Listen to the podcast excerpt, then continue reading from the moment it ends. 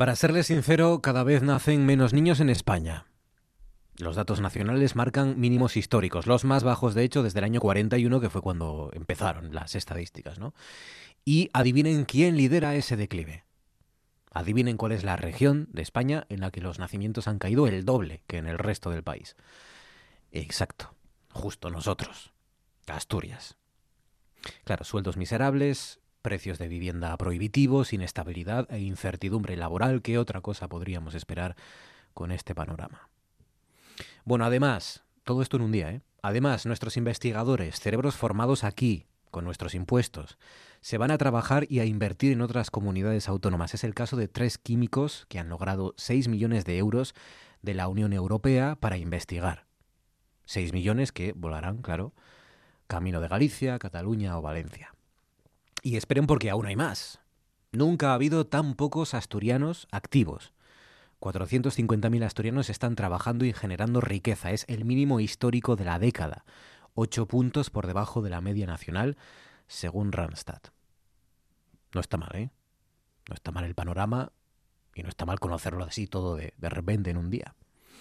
Pero bueno, esperen, esperen, paren, no salgan corriendo todavía, no empiecen a emigrar de momento, porque en un día tan gris, tan apocalíptico, hombre, al menos hay, al menos han aparecido los científicos, ¿no? Han aparecido los verdaderos, o los que deberían ser los verdaderos protagonistas de esta cumbre climática y de la lucha contra el cambio climático en general. Un grupo de expertos, como saben, se lo hemos contado, un grupo de expertos se ha reunido en Oviedo hoy para certificar de nuevo que eso de emergencia climática pues no es solo un eslogan, es una evidencia, ¿no? Que ahora o nunca. Y la buena noticia es que los políticos, o mejor dicho, algunos políticos están tomando nota. Es el caso de Europa, por ejemplo. La nueva presidenta de la Comisión, la alemana Ursula von der Leyen, se ha remangado hoy y ha presentado el Pacto Verde Europeo. Algo así como la hoja de ruta, ¿no? Para que la Unión se convierta en una economía neutra de emisiones de CO2 en el año 2000, de aquí al año 2050. Y para eso, pues para eso tienen o pretenden movilizar 100.000 millones de euros para ayudar a aquellos países que tienen mayores dificultades ¿no? para culminar esa famosa transición energética. Ursula von der Leyen. Y otra mujer, otra mujer también es noticia hoy, es noticia estos días, una asturiana además en este caso, invitada a esa cumbre y a la que no se le está escuchando ni haciendo el caso suficiente durante todos estos días, ¿no?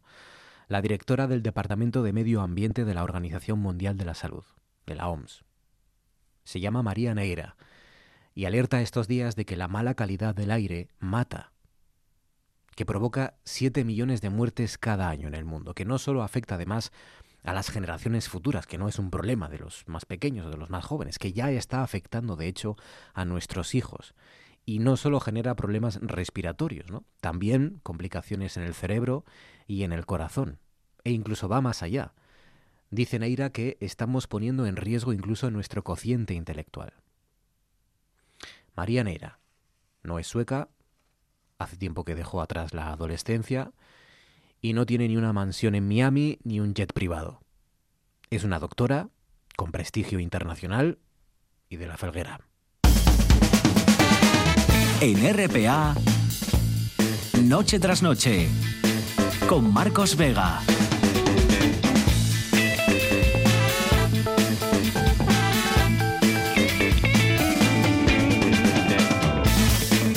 Noches, sean bienvenidos al espectáculo de la radio. Enseguida miramos al cielo donde nos espera como siempre Martínez de Orueta. Enseguida visitamos el monasterio de Cornellana, cuyo estado preocupa y bastante además a los historiadores y a los expertos. Y desde ya se pueden, se pueden sincerar con nosotros, pueden contarnos qué es lo que más le, le estresa a usted, ¿no? ¿Qué, qué circunstancias, qué actitudes, ¿no? ¿Qué, qué, lugares también les ponen a ustedes más, más nerviosos, ¿no? Eh, y, y por qué razón también, o quién tiene la culpa, o qué eh, entidad tiene la culpa. Por ejemplo, dice Miquel González, cuando ya pasaste el torno de la peaderu de la Fede, pasen 20 minutos y no llega el tren, no avisen y no hay jefe de estación. Aunque la verdad cada vez estresa menos porque agarro la frecuencia anterior a la que me tocaría para evitar llegar tarde, dice Miquel González. Alberto Secades dice estar en la caja para pagar y ponerte a buscar las monedas y darte cuenta que detrás de ti la gente empieza a ponerse nerviosa porque quieres deshacerte del suelto y darte el estrés tardando un poquito más. Alberto Secades disfruta incluso las situaciones de, de estrés. Fernando Rodríguez Pérez directamente dice me estresa muchísimo la gente estresada. Facebook noche tras noche RPA, Twitter arroba NTNRPA o si lo prefieren al 984 10 50 48. Junto a Fabián Solís desencadenado al frente de la parte técnica, Georgina Bitácora Fernández en producción, son las 9 y 35. Esto es Asturias, ya a esta hora. Siguen siendo noticia esos dos heridos graves después de que su coche, el coche en el que viajaban, fuera arrollado por un tren de Febe este mediodía en Belmonte de Pría, en Llanes. Es una mujer, como saben, de 24 años y un hombre de 36. Estaban atravesando un paso a nivel sin barreras cuando el tren de pasajeros pues embistió su automóvil. Ambos permanecen en el Luca, en el Hospital Central. El maquinista ha dicho que el coche entró en la vía cuando el tren llegaba al paso a nivel que está detrás de una curva y que él no tuvo tiempo, no tuvo tiempo de, de reaccionar.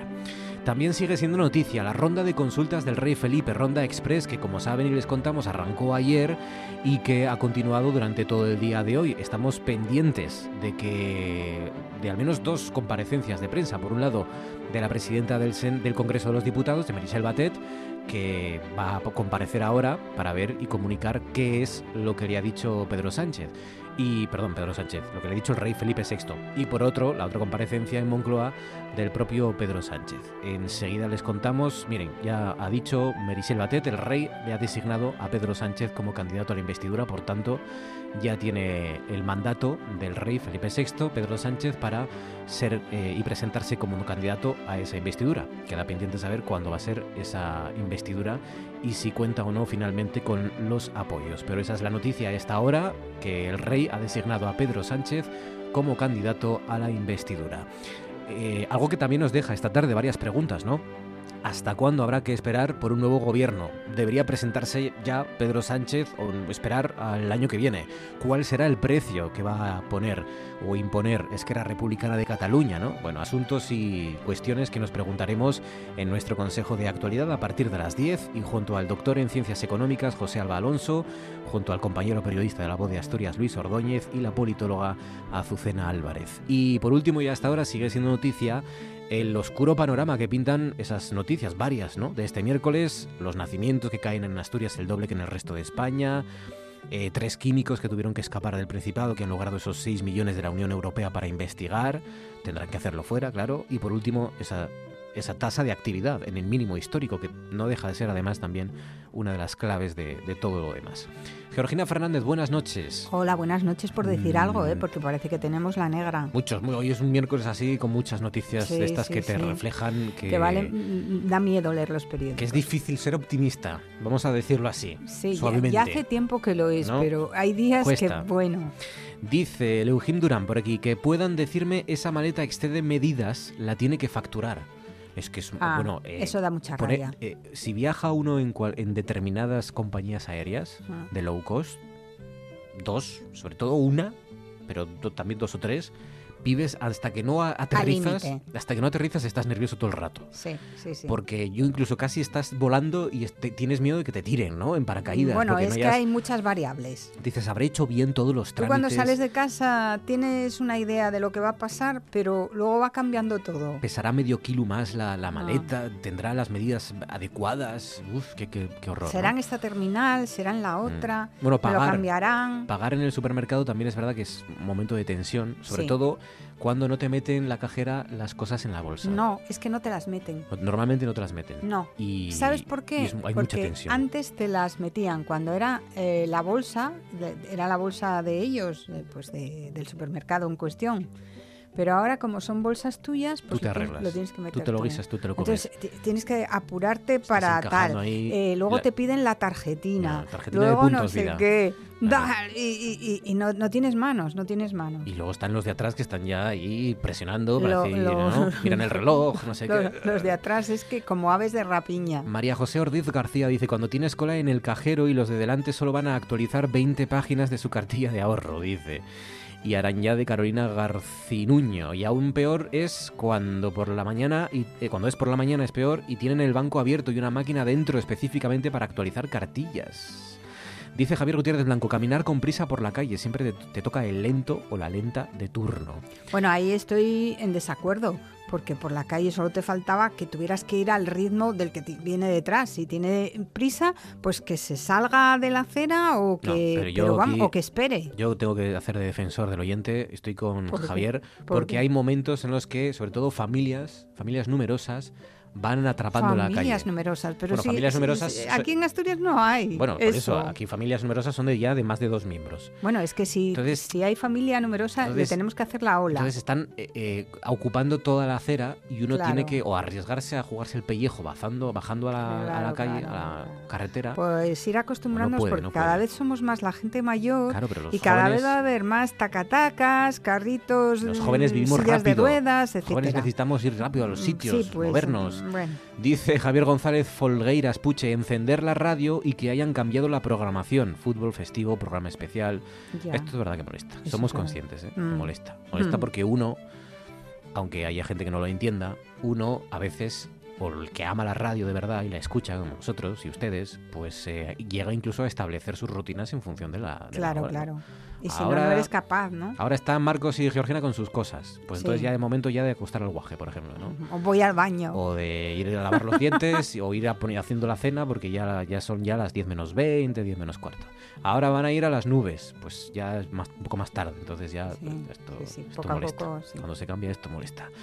Eh, cuéntanos, Georgina, ¿quién es hoy o quiénes son los asturianos del día? Pues mira, hoy son dos y se llaman Aitor García y Manolo el Delita. Y habla de ellos el país, que básicamente habla del Concejo de Vimenes.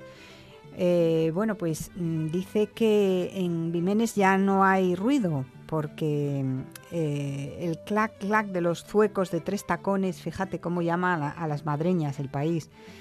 Eh, bueno, pues dice que Manolo el Delita, que se acerca con, con sus zuecos de tres tacones, con sus madre- madreñas, es un minero jubilado que cuida un pequeño museo en una casa sin luz eléctrica y dice eh, Manolo el Delita que se ha perdido todo, hasta la lengua.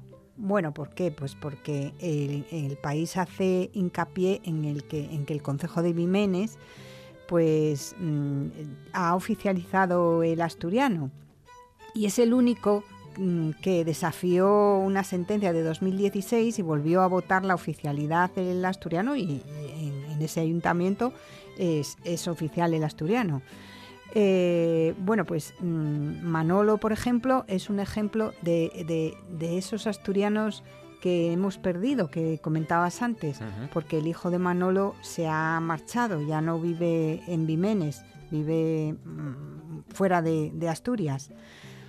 Eh, ¿Quién es el otro? El otro es Aitor García. Un segundo, ahora me cuentas de Hitor García porque está compareciendo Pedro Sánchez en el Palacio de la Moncloa y le escuchamos en en un tiempo directo. récord, como nadie había hecho.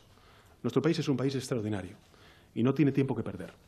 La calidad en el empleo, la dignidad laboral y salarial, la educación, la ciencia, la cultura, el sostenimiento de nuestras pensiones, la competitividad y la internacionalización de nuestras empresas, la lucha contra la exclusión social, el combate contra la violencia machista, la transición ecológica y el cambio climático, la digitalización y su impacto en nuestra economía, la desigualdad de género, la crisis territorial que se vive en Cataluña, el reto demográfico, la financiación autonómica o la construcción de un proyecto político en Europa mucho más fuerte del que hoy contamos, son tareas que nos aguardan como sociedad y que no pueden esperar, no pueden esperar más tiempo.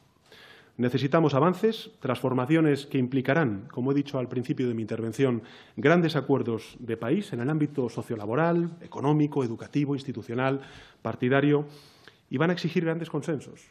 Y tengo que decirles que va a ser una tarea compleja, pero apasionante e ilusionante. Y desde luego, con esa actitud las encaramos desde el Partido Socialista y también en mi persona. Mi propósito es que la orientación del Gobierno sea claramente progresista, orientación reforzada precisamente por ese acuerdo de coalición que hemos logrado con Unidas Podemos y su espíritu rotundamente dialogante con todas las fuerzas parlamentarias que puedan estar y se puedan sentir interpeladas con la propuesta y el proyecto político que represente ese gobierno de coalición. Los españoles están hastiados de broncas y de choques estériles.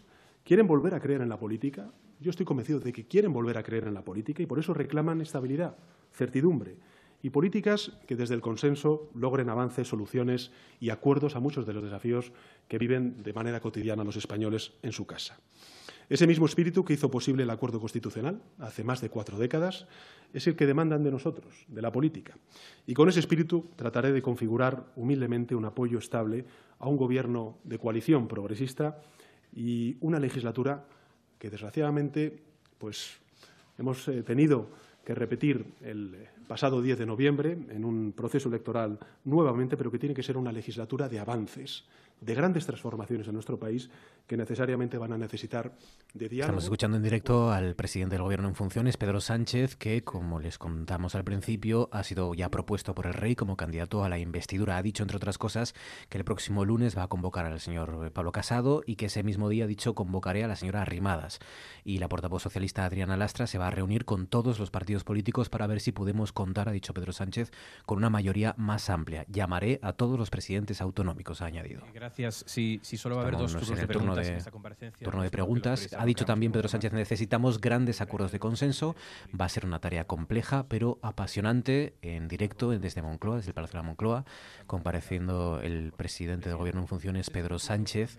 Ahora estamos en el turno de preguntas. Ya saben, eh, es el candidato que ha sido designado como candidato a la investidura por parte del rey Felipe VI. ¿Qué límite temporal se fija? ¿Puede esperar España más allá de enero para un debate de investidura? Y en segundo lugar, dijo usted el viernes que la Constitución contiene las herramientas para resolver la crisis en Cataluña. Yo querría saber cuáles son esas herramientas, si no las puede decir, y si acepta Esquerra Republicana abordar la crisis en Cataluña en un marco dentro de la Constitución. Gracias. Bueno, respecto a la primera pregunta, Daniel, eh, decirle que lo primero es el qué y, y lo segundo es el cuándo. Y el qué es el gobierno. Y España necesita un gobierno y en consecuencia, eh, todos los partidos políticos, y sin duda alguna el primero, el Partido Socialista, que ganó las elecciones, nos tenemos que sentir eh, responsables e incumbidos a la hora de formar gobierno en nuestro país. Aquí, fíjese, hay distintas opciones. Se puede formar gobierno, que es lo que hemos hecho el Partido Socialista y Unidas Podemos, proponiendo un gobierno de coalición inédito, por cierto, en la historia democrática de nuestro país. Se puede facilitar la formación de ese gobierno hay muchas fuerzas políticas, entre ellas, por ejemplo, Esquerra Republicana, que han dicho que están dispuestas en un proceso de negociación a eh, facilitar ese gobierno, si se llega a un acuerdo. ¿eh? Y quiero además hablarlo en condicional.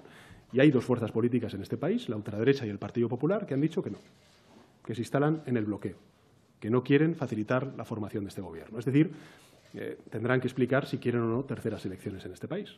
Desde luego, el Partido Socialista y eso quiero ser rotundamente claro a la opinión pública, eh, espera que no haya terceras elecciones. No puede ni debe haber elecciones eh, nuevamente a lo largo del próximo año en nuestro país, porque España lo que necesita es un periodo de estabilidad, de certidumbre, para abordar desde los consensos necesarios las grandes transformaciones que exige nuestro país. Y, por tanto, mm, la disyuntiva es o gobierno o desgobierno.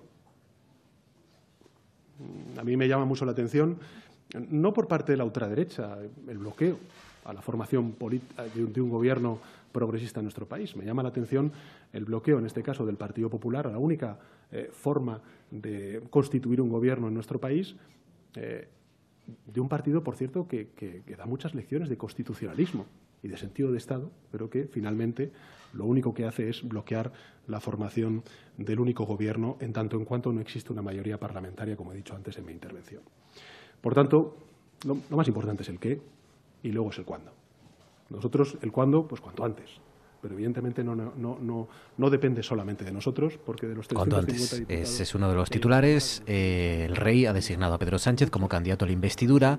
La otra noticia es que se va a reunir, ha anunciado, acaba de anunciar en esta comparecencia que estamos escuchando en directo desde el Palacio de la Moncloa, ha anunciado Pedro Sánchez que se va a reunir con Pablo Casado, con el líder del Partido Popular, y con Inés Arrimadas, la, la líder, aunque también sea en funciones, de Ciudadanos, ¿no? Y lo va a hacer la próxima semana. O sea que continúa esa también esa ronda de negociaciones y continúan también esta ronda de preguntas y de respuestas por parte del presidente en funciones. Al menos eh, con el que, eh, digamos, contempla el Partido Socialista estas negociaciones tienen que ser lo suficientemente discretas como para que eh, lleguemos a un acuerdo y ese acuerdo, lógicamente, será público. Lo dije en mi rueda de prensa, en todo caso, en la cumbre de la OTAN el otro día en Londres. Desde luego, ese acuerdo pues, estará amparado lógicamente, por el marco constitucional, como he dicho en mi intervención, y será público.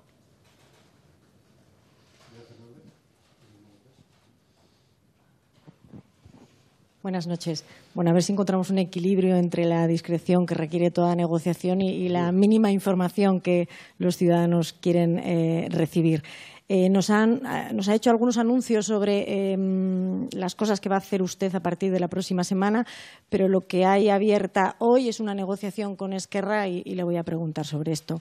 Em, ¿Usted está dispuesto o ve posible crear un foro de diálogo bilateral eh, nuevo, un foro de diálogo entre el Gobierno de España y el Gobierno catalán, nuevo, distinto al ya existente, la Comisión Bilateral, y que sea para hablar del conflicto político sobre el, futuro de Cataluña. Y, en segundo lugar, recientemente el ministro Ábalos, uno de, los, eh, de las personas que en nombre del PSOE lleva la, negociación con Esquerra, defendía eh, que se pudiera encontrar cauces de expresión para eh, que así el independentismo no se viera obligado a situarse fuera de la ley. Eh, ¿Qué tienen ustedes en mente cuando hablan de estos cauces de, expresión? ¿A qué se refieren? Gracias. Yo creo que he sido bastante claro en, la primera de las preguntas que ha hecho eh, Daniel y, me reafirmo en ellas. Las negociaciones tienen que ser lo suficientemente discretas como para que puedan culminar eh, en buen puerto y, lógicamente, ese acuerdo será público. Y, en consecuencia, lo que sí que le puedo garantizar, porque, en fin, esto es el Partido Socialista, eh, se nos conoce desde hace más de 40 años, hemos formado parte de la elaboración y la redacción de la Constitución española. pues ese es el, resumen un poco. Eh, las negociaciones deben ser discretas, ha dicho Pedro Sánchez, y los acuerdos públicos. Y, lógicamente, ha añadido, ese acuerdo estará amparado por la Constitución. Se refiere a un acuerdo que lleve a cabo un gobierno para formar un gobierno progresista y dialogante, ha dicho, se ha comprometido a ello. Necesitamos grandes acuerdos de consenso, también ha dicho, será una tarea compleja pero apasionante. Eh, hay fuerzas políticas que se instalan en el bloqueo. El PSOE espera que no haya terceras elecciones. España necesita un periodo de estabilidad. Lo más importante es el qué y luego el cuándo. Y esa, ese apunte, ¿no? que las negociaciones deben ser discretas y los acuerdos públicos.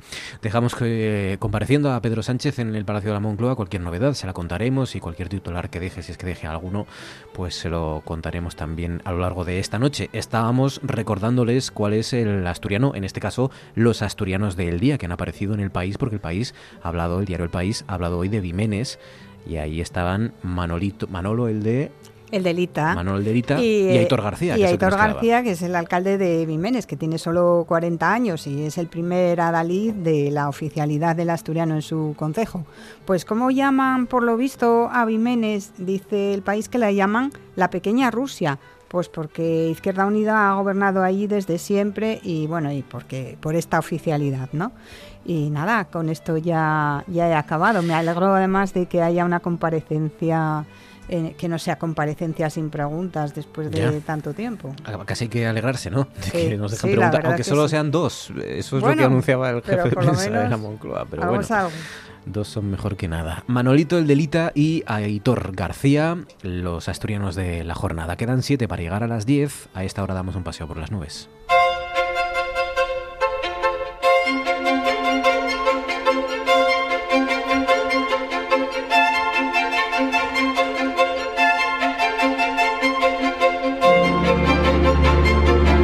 Nos espera Javier Martínez de Orueta. Javier, buenas noches.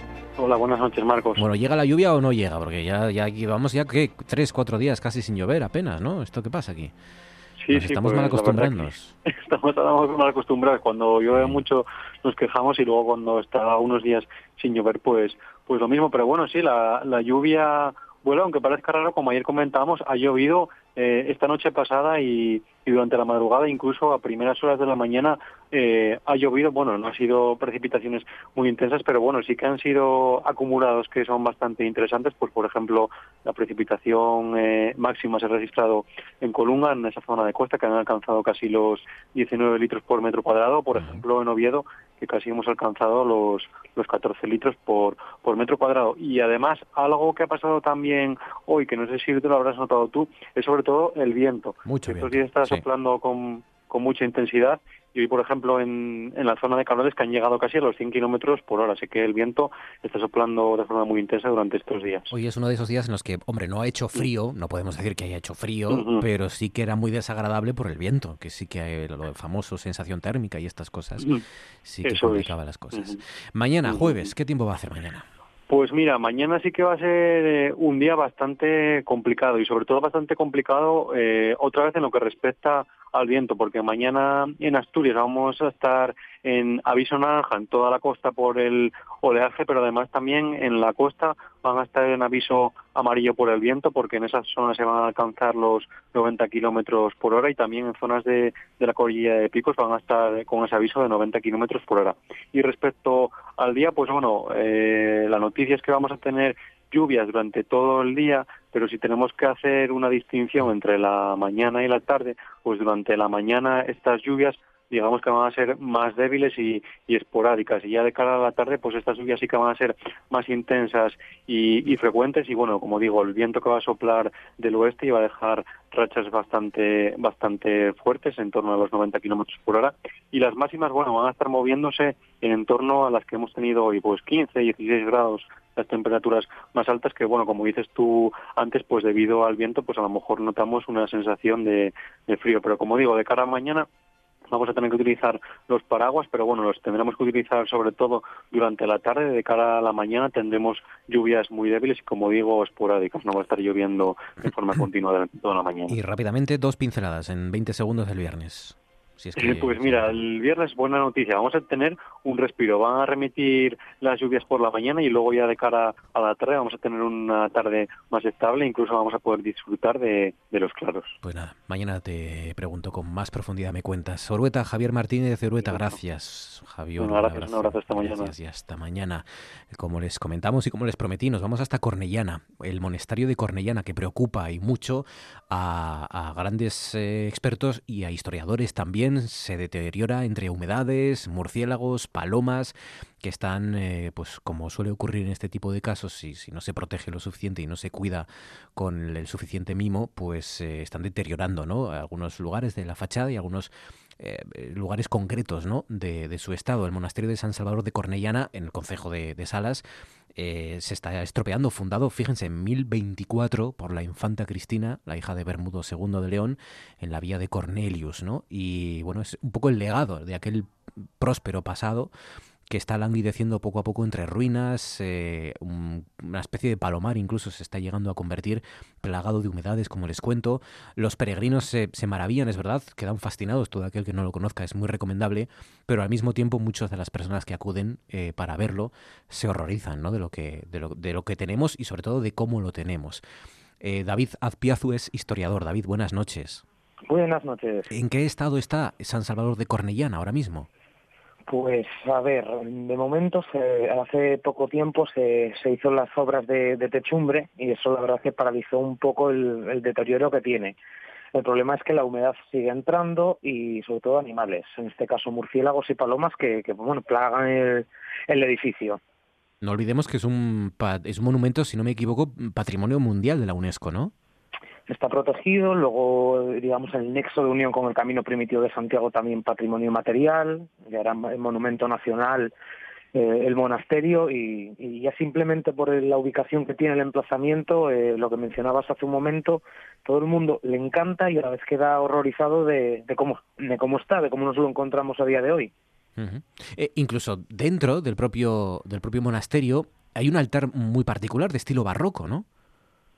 Sí, eh, todos los de la zona lo conocimos eh, dentro de, la iglesia, triple ábside románico, como, es eh, tradicional, y en el ábside pequeño de la derecha teníamos el altar de Bello. Joan de Bello era un, un, hombre de, de, Miranda que emigró a América y con su dinero hizo, mandó a hacer ese retablo para, digamos, tener su pequeño recuerdo en Cornellana obviamente estaba deterioradísimo y hace cuatro o cinco años se procede a hacer, eh, digamos, una consolidación y fijación de, este elemento arquitectónico para protegerlo.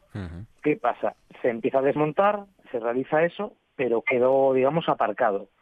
hasta hasta ahora que, que siga aparcado en, en, el propio monasterio. Lo hemos movido un poco con el aviso pertinente a, a consejería para que no estuviese, digamos, al alcance de, de cualquiera y, y es una pena que este referente del barroco asturiano esté, digamos, eh, voy a decirlo suave, aparcado en, en el suelo.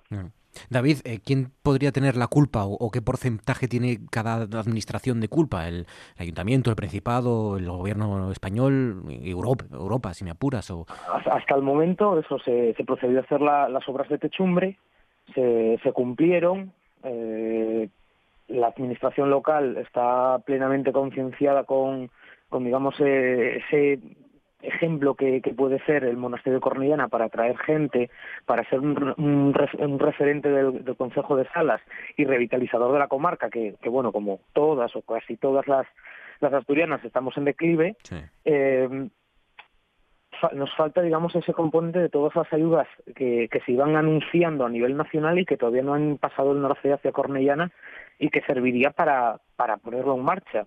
Claro, año a año la obra va aumentando porque se va deteriorando más. Mientras sigan entrando, en este caso, las palomas, por ejemplo, eh, todavía hace dos semanas entramos varios eh, vecinos de Cornellana y gente del ayuntamiento y es que está, está infestado de palomas. Pues nada. Seguiremos pendientes del estado del monasterio de San Salvador de Cornellana en Salas y de su condición a partir de allá el año que viene. Con el historiador David Azpiazu. David, gracias y un saludo. Nada, a usted. Hasta luego. Buenas noches. Y ahora esto. Acaba de comenzar la rueda de prensa de Mariano Rajoy. Y en estos momentos, ahora mismo, acaba de terminar la rueda de prensa.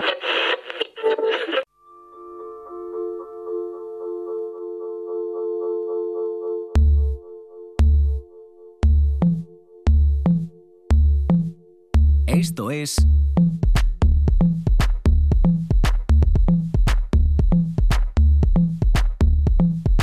tras noche. Con Marcos Vega.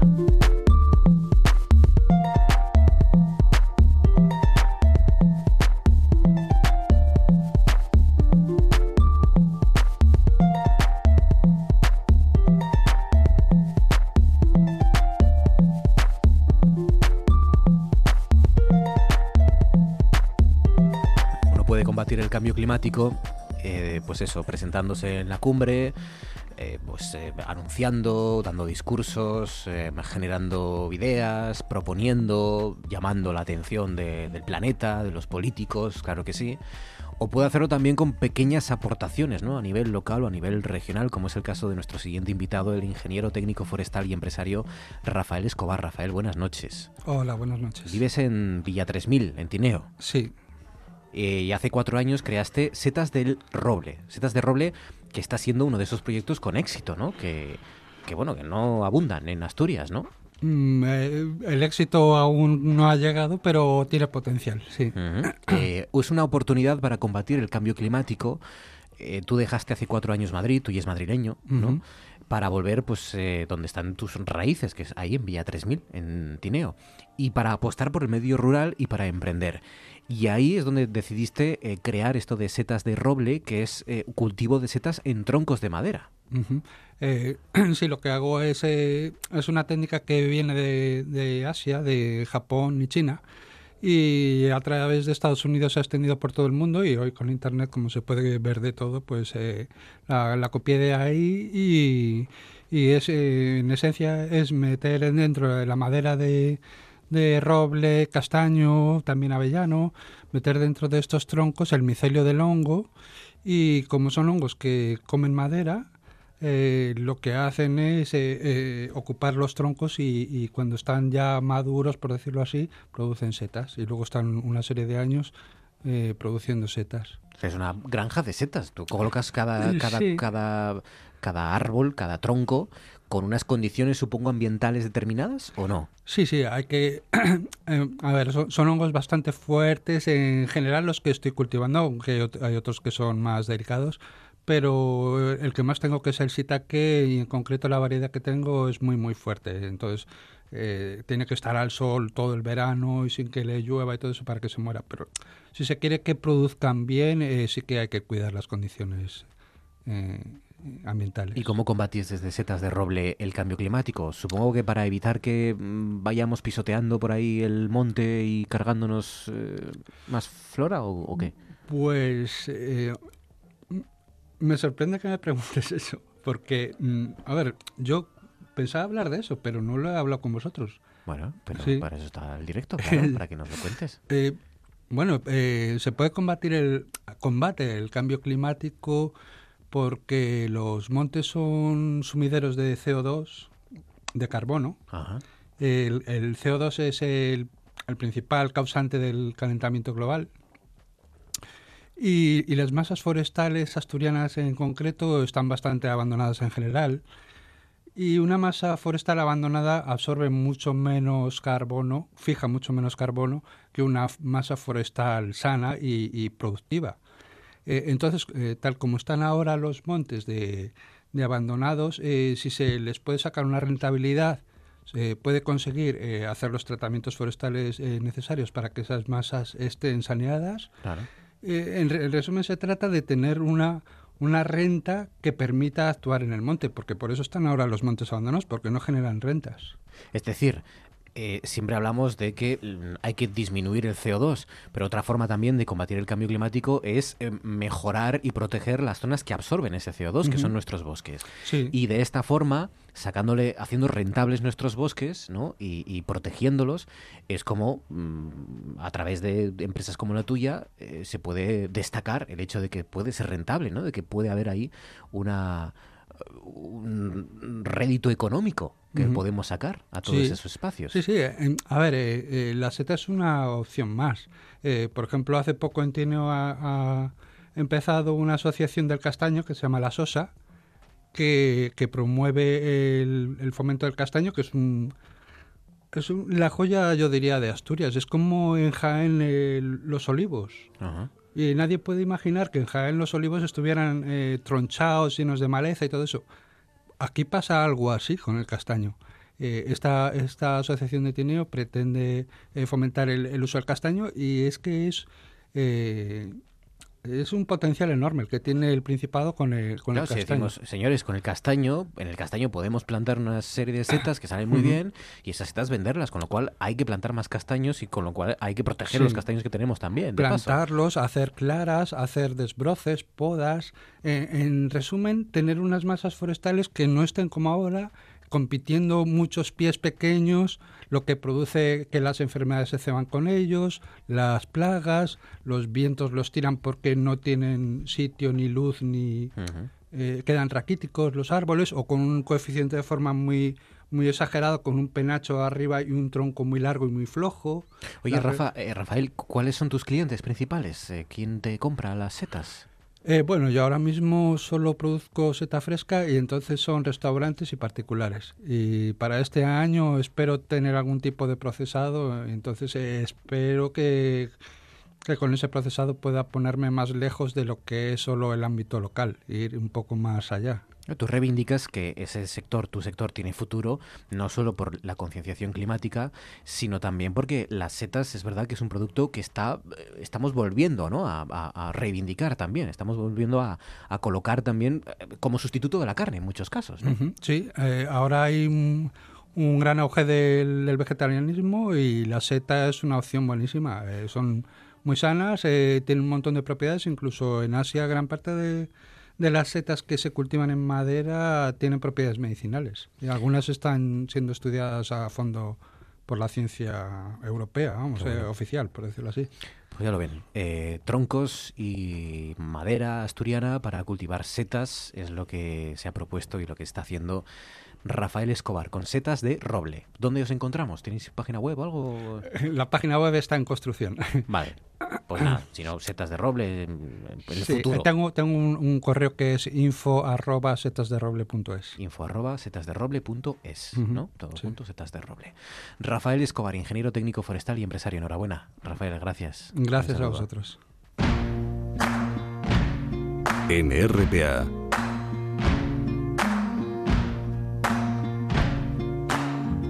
noche tras noche, Go tell that long tongued liar.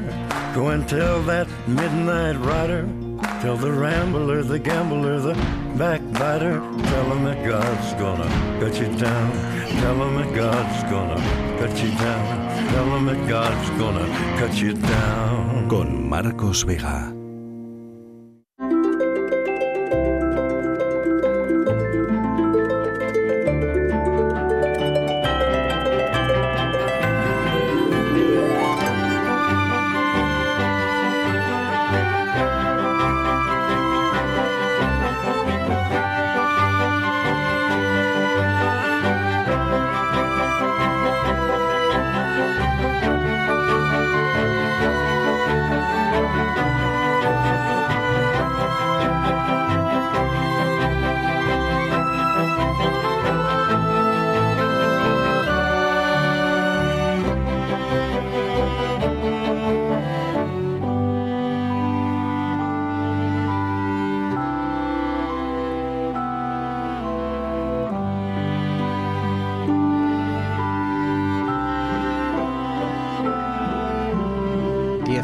Sobre las 10 de la noche arranca nuestra tertulia Consejo de Actualidad en la sintonía de Noche tras Noche, por ejemplo, por ejemplo, con Azucena Álvarez. Azucena, buenas noches. Muy buenas noches a todos. ¿Qué tal, Azucena? ¿Cómo estás? Pues muy bien, encantada de estar aquí con vosotros, como siempre. Me alegro mucho. ¿Te gustan las luces? ¿No me te encanta. gustan las luces? ¿Te Está gusta la muy Navidad? bonito, Oviedo. Me Pro encanta el, el túnel de luz, es maravilloso. El túnel. El túnel El del, túnel. del que está ahí en Campo Amor, ¿no? Sí, sí, sí, muchísima gente con los móviles, Sí, sí, sí, grabándolo, sí. hay muchísima animación, ¿eh? como sí, sí. pa- Ha uno funcionado. Piensa que uno sabe por dónde entra, pero no sabe dónde va a salir, una realidad paralela o algo así, ¿no? Es como, Sí, sí, está espectacular.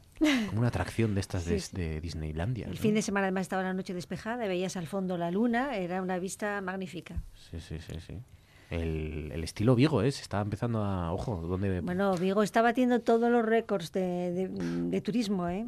Ah, claro. Ni siquiera el propio alcalde esperaba tanto. Sí, sí, sí, sí. Creo que este fin de semana fue que no cabía uno más. No sé dónde, dónde terminará eso. Bueno, si es rentable, bien, bienvenido sea, ¿no? Pero Hombre, solamente de gastos de alojamiento y manutención, Sí, algo tienen que dejar en la ciudad, ¿eh? sí es verdad que decían que había... Que, que ya llevaban desde hace un par de meses vendidas prácticamente todos los, los hoteles para la inauguración, para el encendido de las luces, ¿no? Que fue hace ya algunas semanas. Y sí hay mucha expectación viajando a Vigo. Y en Navidades hay mucha gente que tiene vacaciones, y entonces aprovecharán para pasar unos días allí. Y sí, sí. Pues nada, con que poco nos conformamos, ¿no? Dentro de poco habrá eh, una rememoración de aquello de las caravanas de mujeres a plan, ¿no? José Alba Alonso, buenas noches. Buenas noches.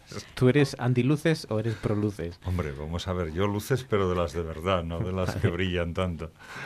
Es verdad, es verdad que a veces uno llega ya con las con las retinas ya casi eh, carbonizadas, ¿no? Hombre, sí, está rato, pero a mí lo que me llama la atención es que haya gente que se mueva a una ciudad para ver una iluminación, con la de cosas que hay que ver.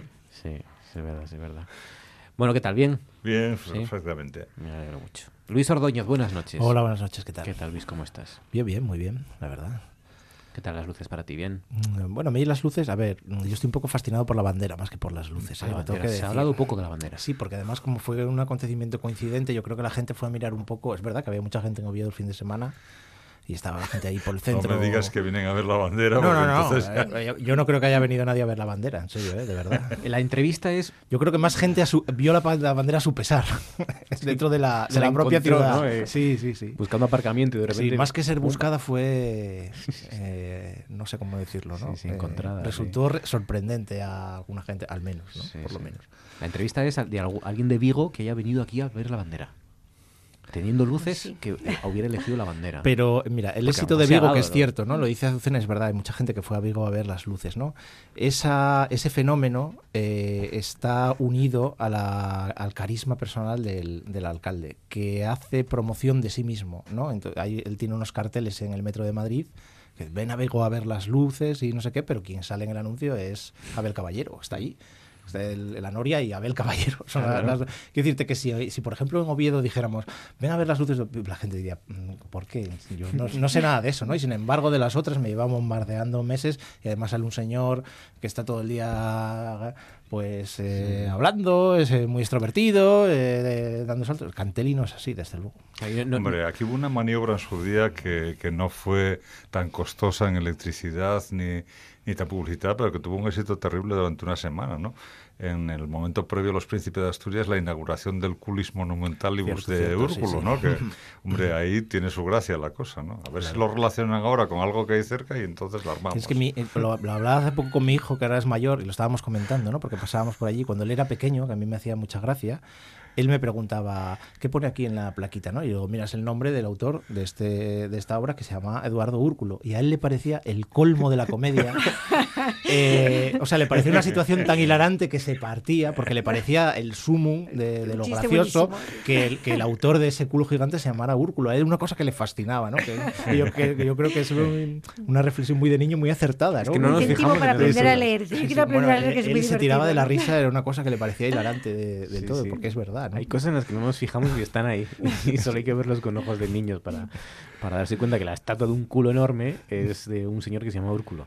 Es, es llamativo, sí, sí. Eh, claro, es que eh, no- ya no se anuncia tanto Vigo como a Belgrado, ¿no? Es lo que se anuncia en los, los anuncios que ves por Madrid y por otras capitales. Bueno, venga, contadme cosas que os han llamado la atención, que tengo por aquí varias preguntas que plantearos. Azucena, ¿qué sugieres que propones? A mí me ha llamado la atención el, nuevo premio Nobel de la Paz. ¿eh? He visto en la televisión que justamente acaban de darle el premio y creo que es un nuevo premio Nobel de la Paz que tiene una parte de controversia como, como otros anteriores. Hoy también hablaba Aung San Suu Kyi, eh, la, otra premio Nobel de la Paz que bueno pues nos ha sorprendido con esas declaraciones de que hay, en su país se, se respetan mucho los derechos humanos y que lo de los rohingyas que a ver que a quién le importa no sí, una- un premio Nobel de la Paz que bueno eh, podríamos poner en duda no en el caso de, de, de Ahmed del primer ministro de, de Etiopía él lleva en el cargo muy poco tiempo apenas dos años y, y es verdad que es alguien que ya hizo algunos cambios. Por ejemplo favoreció el que haya una jefa de estado una mujer como jefa de estado de un país africano que es,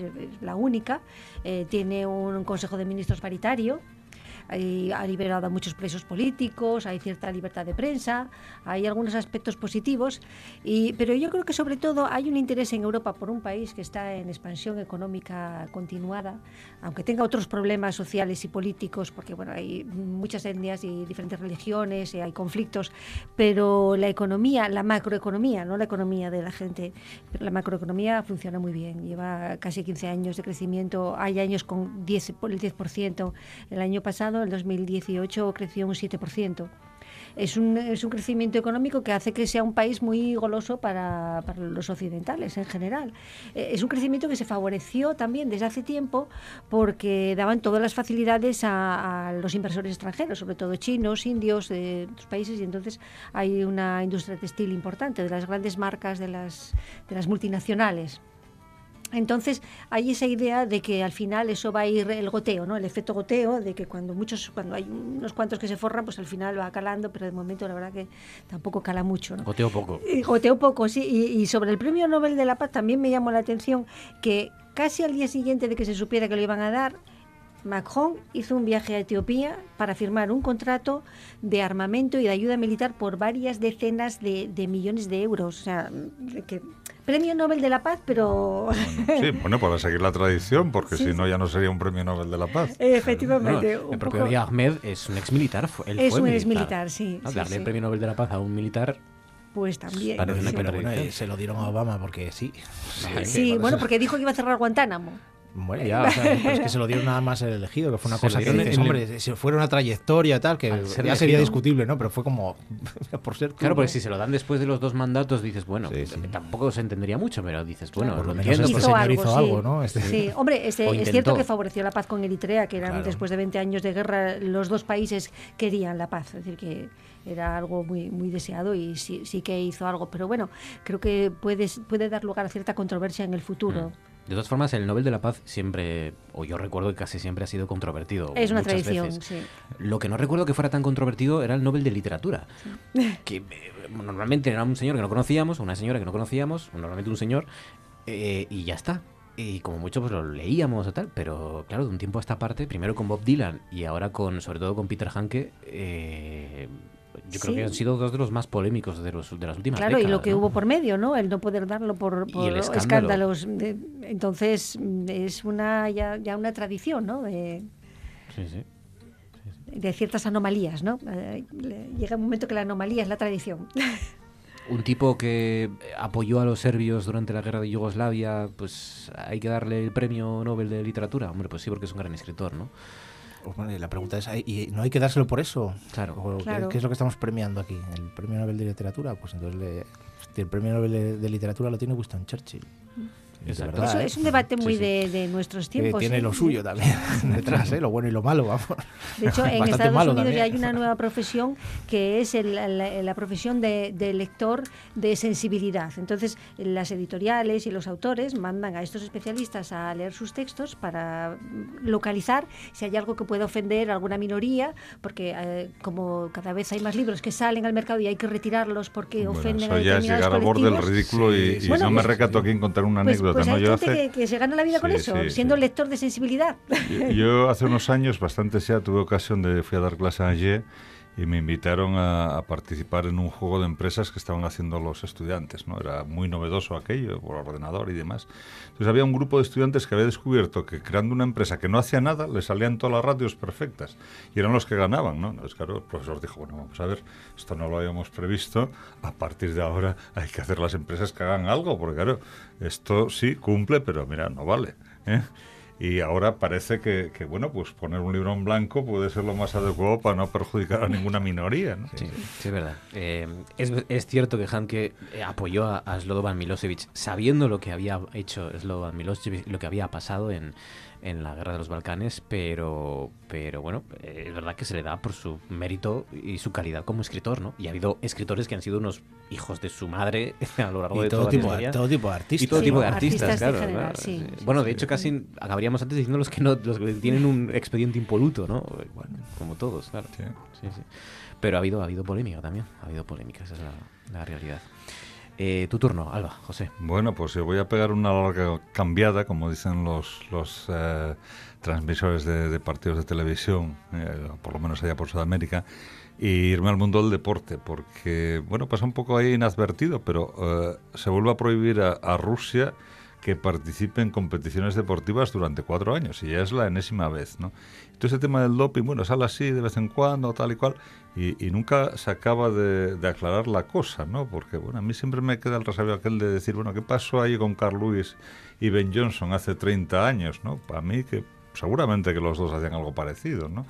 Pero estamos en competiciones muchas veces de equipos médicos, o de- te hablan de la Operación Puerto. Bueno, claro, todo esto eh, confunde ya lo que es el deporte con la tecnología, ¿no? Eh, bueno, a mi amigo Parrilla le hace mucha gracia que yo digo que, que al final le van a acabar quitando la, la vuelta al mundo a Juan Sebastián Elcano, porque, bueno, Por van a descubrir que tomó no sé qué, un anís o algo por el estilo, ¿no? Eh, bueno, realmente, eh, bueno, te pones a mirar cuáles son los podiums del Tour de Francia y, y, bueno, no hay prácticamente nadie de los que se subió al cajón en su día, ¿no? Porque han ido quitando uno, otro, otro, hasta que yo, creo que los que quedaron en décima posición están ahora ya en el podium. Entonces, bueno, no sé muy bien eh, a qué conduce todo esto de estar mirando tanto todas estas pruebas, eh, volver a hacer análisis.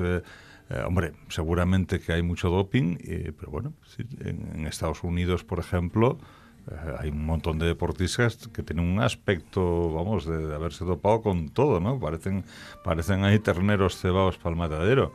Eh, algo habrá que hacer y alguna decisión tendrán que tomar porque si no, la verdad esto es un cachondeo, ¿no? Y depende mucho de que te pongan a mucha gente a mirarte o no. Siempre lo digo, si a cualquiera de nosotros nos ponen a un coche de la Guardia Civil detrás y nos analizan durante una semana, nos caen un centenar de multas por más cuidado que hayamos llevado al conducir, ¿no? Ah, claro, si, si no te lo ponen, pues pasas libremente, ¿no? Claro, lo que pasa es que una cosa es un caso puntual, que, que- que hay muchos en, en todos los deportes, no solo en el ciclismo, y otra cosa es el caso de Rusia, que da la sensación de que es algo casi Algo institucionalizado, ¿no? organizado. Un sistema, Sí, sistema sí. organizado de, Sí, sí. Es de una dopaje, tradición ¿no? de los países del este, ¿no? A- Aparte de todo. Sí, es, bueno, difícil, es difícil Yo creo que habría que hacer una, una competición en la que se permitiera todo tipo de... de A ver qué doping. O sea, sale, que, ¿eh? que hicieras una legal, ¿no? De- de- mira, en- en- vamos a ser radicales en el deporte normal, vamos a ser radicales en el o sea, no se permite nada, ponemos aquí, y ya hacemos otra en la que... Superhombres. Todo lo que... Mira, A ver quién se hacer lo que dopa más. queráis, cualquier cosa, ¿no? Y Bueno, entonces- se invertiría en química seguramente, ¿no? Claro, Y- pero, y pero por otra parte, fíjate tú la, la hipocresía que hay aquí, ¿no? Oye, yo tuve ocasión en una, una vuelta a Asturias de viajar en uno de los coches por una invitación, fue en en aquel momento de la Nueva España. Bueno, verdaderamente las burradas que se hacen con los ciclistas son de impresión, ¿no? Y claro, eh, lo que dicen algunas veces, oye, que, esas etapas de 200 kilómetros subiendo media docena de puertos nos hacen tomando espaguetis, evidentemente, ¿no? Entonces, claro, dices, no, vamos a poner aquí 20 tapones seguidos de no sé qué y vamos a hacer no sé qué más y tal, y al final mm, después nos ponemos súper exigentes a la hora de... Pues parece un poco contradictorio, ¿no? Es verdad que siempre es, el, yo creo que es el deporte que más ha sufrido eh, el, los escándalos, el escándalo del doping, que es el ciclismo, pero eso también eh, demuestra que quizás es uno de los deportes o el deporte al que más se somete al deportista hasta el extremo, ¿no? Hasta, hasta la épica. Sí, pero, pero ojo, en el ámbito profesional, porque yo sí que te puedo decir que tengo amigos que hicieron ciclismo de jóvenes y lo dejaron porque me dijeron que cuando tienes 18, 19 años o te metes a eso o no rascas bola. Y entonces se salieron, ¿no? Entonces, probablemente los controles antidoping lo, te- lo tengamos que poner para los chavales que no están jugándose un tour, pero que se están jugando la vuelta a la corredoria. Y que, oye, si no los controlamos, son los más indefensos. Al fin y al cabo, pues alguien que tiene eh, ya unos cuantos años y que sabe lo que hace o lo que no hace, seguramente ahora, en el pasado tenemos tristes casos de ciclistas fallecidos muy prematuramente, eh, bueno, pues eh, no sé, seguramente que habría que controlar mucho más en, infantiles, en juveniles, en todos esos ámbitos. Recuerden que la Agencia Mundial de Antidopaje, la AMA, ha decidido excluir a Rusia de las grandes competiciones internacionales por falsificar datos. Da- falsificar datos que se supone que son para encubrir ese uso de sustancias prohibidas por parte de sus deportistas. Así que no va a participar Rusia, en principio, en los Juegos Olímpicos de Tokio 2020 y en el Mundial de Fútbol de Qatar 2022. De momento. Eh, es verdad que sí que hay una algo escuché yo algo leí que hay una hay un espacio hay un hueco donde pues se pueden colar con bandera neutral sus deportistas si demuestran que están limpios Hombre, pueden ir con bandera olímpica. sí. con Sí, bandera sí, olímpica sí, sí, sí. Sí, bueno, tú piensas que esto llegará incluso a materiales, ¿eh? O sea, que habrá polémica por, por prendas que puedan vestir determinados deportistas en natación, por ejemplo, ¿no? Sí. De En natación, materiales... de hecho, ya han vuelto atrás. Claro, claro, ¿eh? En maratón, fíjate en hasta dónde maratón, están, Cosas así, se- de eso Sí, también la- se el- discutirá. El, el pseudo récord este que, se- que yo creo que lo comentamos aquí, que a mí me parece muy bien, vamos, que alguien corra en menos de dos horas, por más que lleve unas zapatillas especiales, me parece increíble. Y sobre todo, verlo como llegaba, que parecía que acababa de empezar, pues era impresionante, ¿no? pero eso no es un Pero- maratón claro Pero claro, Eso es bueno. correr detrás de un, Ya. un coche con unas No, zapatillas bueno, en detrás un de circuito un, de un grupo de corredores Sí. que De te está corredores. ayudando, que eso es fundamental. No, claro, y- ese grupo de corredores que va delante de él y que le van, le, le van librando de... Y después lo que, lo que sí me llamó la atención, porque busqué un poquitín de información respecto a esto, decía, bueno, a ver qué pasa con el doping y no. Y por lo visto, eh, las grandes potencias eh, eliminan a un montón de atletas y de deportistas antes de las Olimpiadas. Es decir, tú tienes de, de- de toda la gente que va a ir, de repente, por arte de magia, se volatilizan 50 o 60 ¿eh? de, los, de los estados principales. ¿Por qué?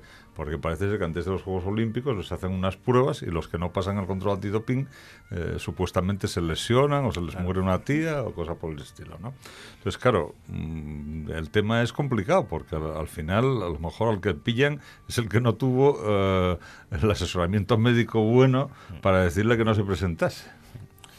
Eh, tu turno Luis ¿qué sugieres? ¿qué propones? Bueno, eh, a mí hoy me llamó la atención, me llamó la atención por la mañana y, y de hecho puse un tweet al respecto y tuvo mucho éxito y muchos comentarios y por eso lo pensé mucho a lo largo del día. ¿no? Es un anuncio que hace EFADE, la Federación Asturiana de Empresarios, eh, eh, en el que está promoviendo un lema que ellos tienen que se llama eh, Sin empresas no hay paraíso, que yo creo que está muy bien traído, ¿no? Porque es, un buen lema, ¿eh? porque tiene la alusión al, al lema del eslogan de Asturias de paraíso natural y por el, juego de palabras con la serie de Sin tetas no hay paraíso, ¿no? Una cosa así. Pero el vídeo es eh, recalca una serie de cuestiones que son absolutamente ciertas. Yo no las discuto. Quiero decir, son una, que- una serie de quejas sobre el estado de las infraestructuras de Asturias, del aeropuerto, de todas esas, que son, yo creo que son buenas, pero que no, no están bien pensadas para ese anuncio en el que tú pretendes atraer inversores de Asturias. Y lo que les estás diciendo, porque lo dice explícitamente el anuncio, es tú vendrías aquí.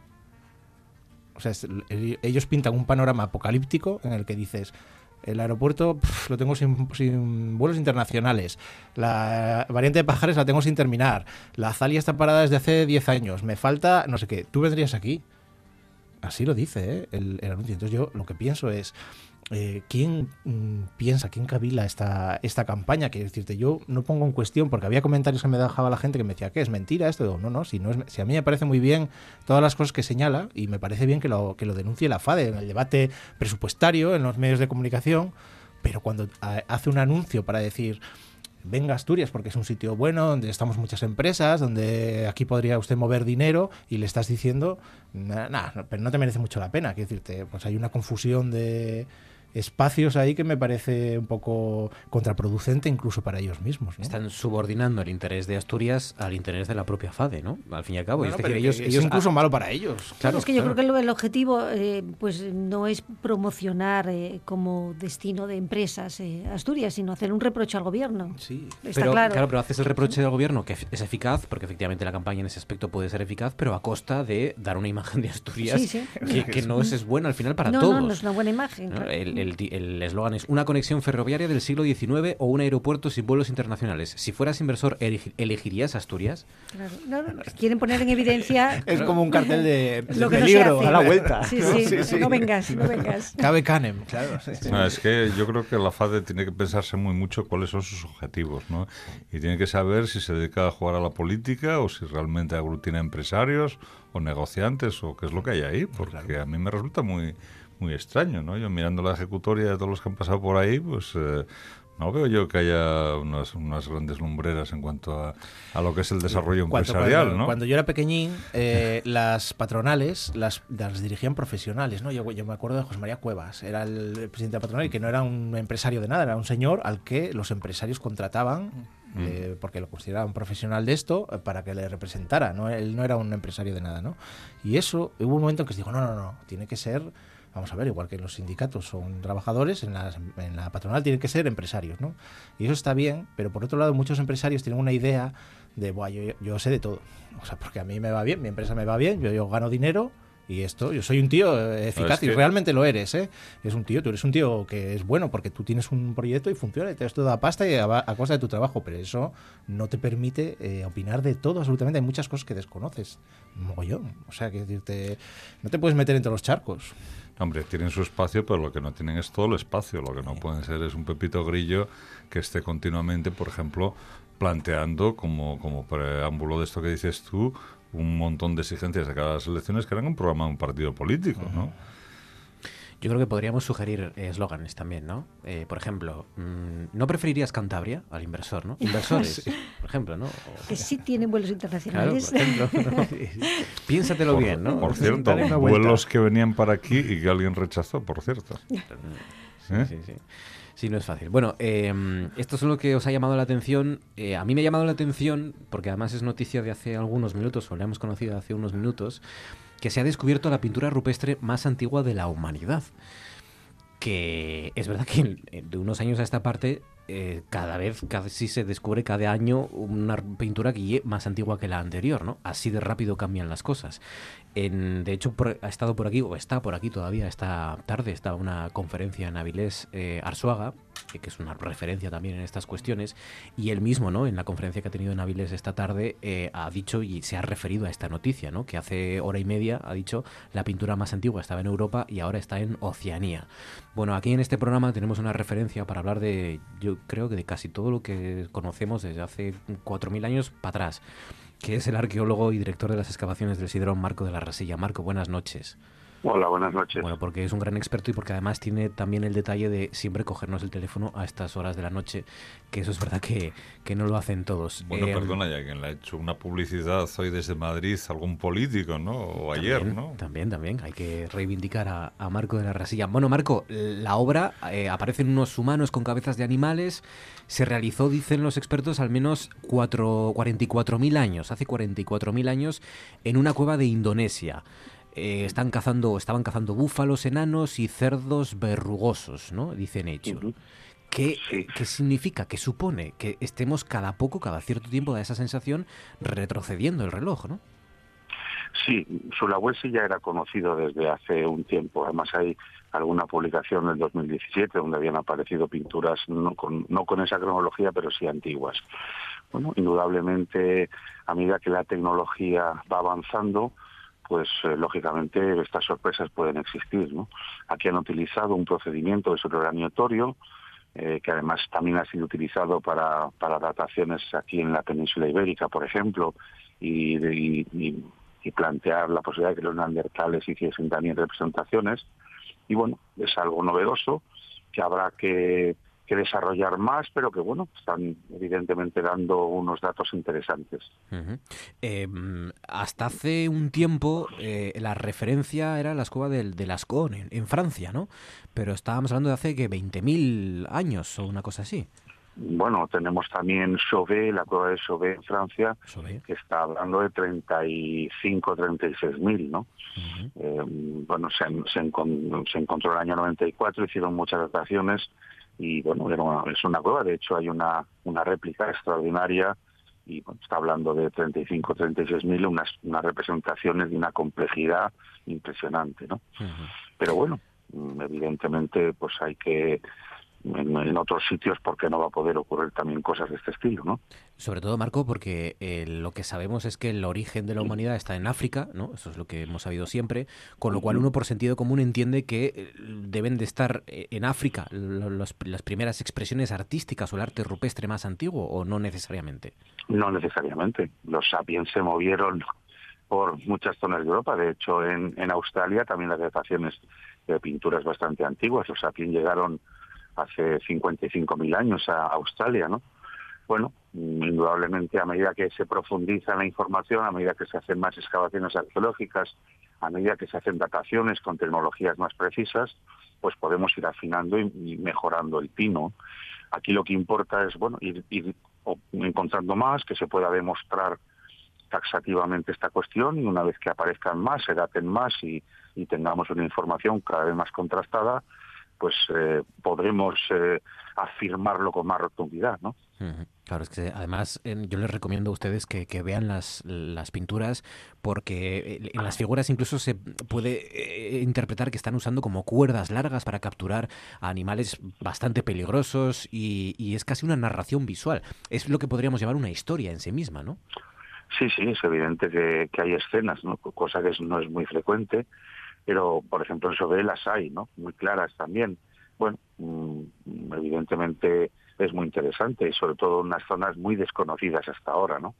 Porque otras áreas como Europa o incluso América, etcétera, pues teníamos más información, pero bueno, de estas zonas la verdad que mucha menos, ¿no? Pues eh, no se la pierdan, si tienen la oportunidad de verla, estas obras, estas pinturas rupestres, las más antiguas de la humanidad, humanos con cabezas de animales, hace al menos 44.000 años en una cueva de Indonesia. Marco de la Rasilla, como siempre, Marco, un placer. Gracias por atendernos. Igualmente, saludo, igualmente, gracias. Un saludo. Eh, son, eh, está claro que cuanto más sabemos, más preguntas nos planteamos también, ¿no? Esto ocurre con el conocimiento del espacio y con el de nuestro pasado. Estaba yo pasado justamente pensando eso, ¿no? Eh, La comparación con, con el espacio, era lo que me, lo que me Los venía- cambios, ¿no? sí, Fijaros, sí, sí. hace siglo y medio negando las pinturas de Altamira. ¿eh? Y ahora estamos ya no solo reconociendo las pinturas, sino poniéndoles fecha tan atrás, ¿no? Claro. Bueno, y que la humanidad lleva mucho tiempo aquí. Quiero decirte que hay que pensar que durante, si son 55.000 años, ¿no? Decía que llegaran a Australia, pues imagínate, a lo mejor la humanidad lleva como Homo sapiens 100.000 años sin, sin que haya quedado ningún testimonio de nada de aquellos días en los que la gente se quedaba por las noches mirando las estrellas y apuntando cada cuánto iba cambiando el ritmo de la luna y cosas así, ¿no? Pero eso- de eso no queda un registro Mm, Claro, escrito. Claro, sobre todo eso, ¿no? Que dejemos de subestimar a nuestros antepasados, porque hace cuatro- 44.000 años eh, ya eran muy inteligentes, Claro. ya inventaban, ya creaban. Eran, ya eran tenían- más ingeniosos que nosotros. Pues seguramente, para sobrevivir igual tenían Sí. que no tenían más remedio y sobre todo eran ge- personajes muy sensibles, ¿no? Tenían sensibilidad e imaginación y creatividad, ¿no? Y- De la imagen que teníamos de los neandertales hace 10 años a la que hay en este momento, pues eh, hay un, hay un trecho importante y es Estu- eh, en ese sentido, ¿no? Yo estuve en Altamira de verdad, ¿eh? que siempre lo dicen, porque yo, yo hice el bachillerato en Torlavega y entonces eh, mi instituto, él reservaba, cuando se podía visitar la cueva, todos los años reservaba para que el último curso, los de COU, fueran a verla eh, tal. ¿no? En mí me gustó mucho, ¿eh? porque me alegro de haber ido a esa edad y no haber sido más pequeño. Porque, bueno, a mí me gustaba eh, la asignatura de Historia del Arte, tenía un buen profesor y me gustó mucho esa visita, ¿no? Y cuando tú ves el famoso bisonte de Altamira, que todo el mundo te dice eso, está excavado para que tú te puedas poner de pie y lo, y lo puedas ver, ¿no? El, el suelo de la, de la cueva. Pero te dejan un sitio para que veas eh, la altura realmente del suelo, porque el hombre, aquel hombre se tenía que arrastrar y meterse así debajo. Y él había buscado una piedra porque la tuvo que ver, o, la- o se lo dijeron de generación en generación, y dice, esto tiene la forma de, de un bisonte. Y ahora lo voy a pintar para que tú veas ese bisonte. Cómo él aprovechó el volumen que tiene esa, esa piedra eh, natural para, poder, para hacer una imagen tridimensional que es una obra un cumbre de- del arte, del arte humano. Y ese, ese, ese hombre es como un Velázquez, como Picasso, quiero decirte, aquel hombre tenía un talento artístico que se puede comparar al de, al de estos hombres que, que tuvieron otro tipo de expresión, pero lo que él logró con esos eh, utensilios sí, sí. rudimentarios desde nuestro punto de vista, pero que eran pues lo que él tenía, ¿no? Lo que él creó es increíble. El, el paso es eh, equivalente, efectivamente, a una catedral gótica. Son, Sí, son sí. estas catedrales. Y aquí tenemos una, que es Tito Bustillo, que además es de las pocas. Yo siempre soy muy pesado, ya lo sé, pero eh, quiero incidir en esto. De- es una de las pocas que todavía se puede ver directamente, ¿no? Porque eh, cada vez, Lascaux, por ejemplo, cada vez hay más cuevas que lo que uno ve es réplicas, ¿no? Están cuidando y protegiendo las originales y hacen réplicas, réplicas magníficas, réplicas que... mm, Las que hay en el, en el Museo de Teberga son muy buenas, ¿eh? Yo lo recomiendo, buenas. pero es un museo muy bueno. ¿eh? No, pero somos Pero unos privilegiados Tito Bustillo se puede ver ahí Bustillo, y sí. eso va a cambiar eh, porque porque es hacia donde vamos, ¿no? Hacia proteger las originales y crear réplicas magníficas, pero réplicas. Tito Bustillo lo podemos ver, podemos ver esa catedral, esos juegos de luces, de sombras, ¿no? Que no solo es el color, no solo jugaban con los pigmentos, sino con, con las eh, eh, oquedades de la propia roca, ¿no? Y con los juegos de luces, desde dónde miras, desde dónde te colocas, ¿no? Es, una verdadera maravilla. Mm. Bueno, 40 minutos sobre las 10. Tema principal de nuestro consejo, que como os podéis imaginar, es la ronda que ha terminado y la propuesta, como les contamos, antes escuchábamos al presidente en funciones, Pedro Sánchez, eh, ha incluido, va a incluir a Torra en su ronda para lograr la investidura. Esta es otra de las noticias, pero la principal es que el rey Felipe VI ha designado a Pedro Sánchez como candidato a la investidura. Eh, vamos con el tema central, que es este, la ronda final.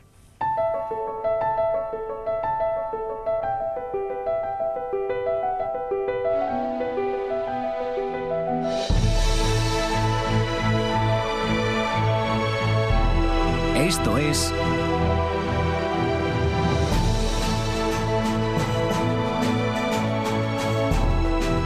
Noche tras noche.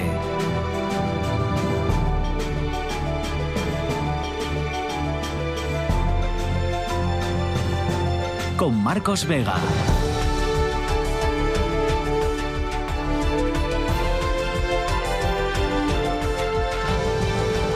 grandes acuerdos de país en el ámbito sociolaboral, económico, educativo, institucional, partidario, y van a exigir grandes consensos.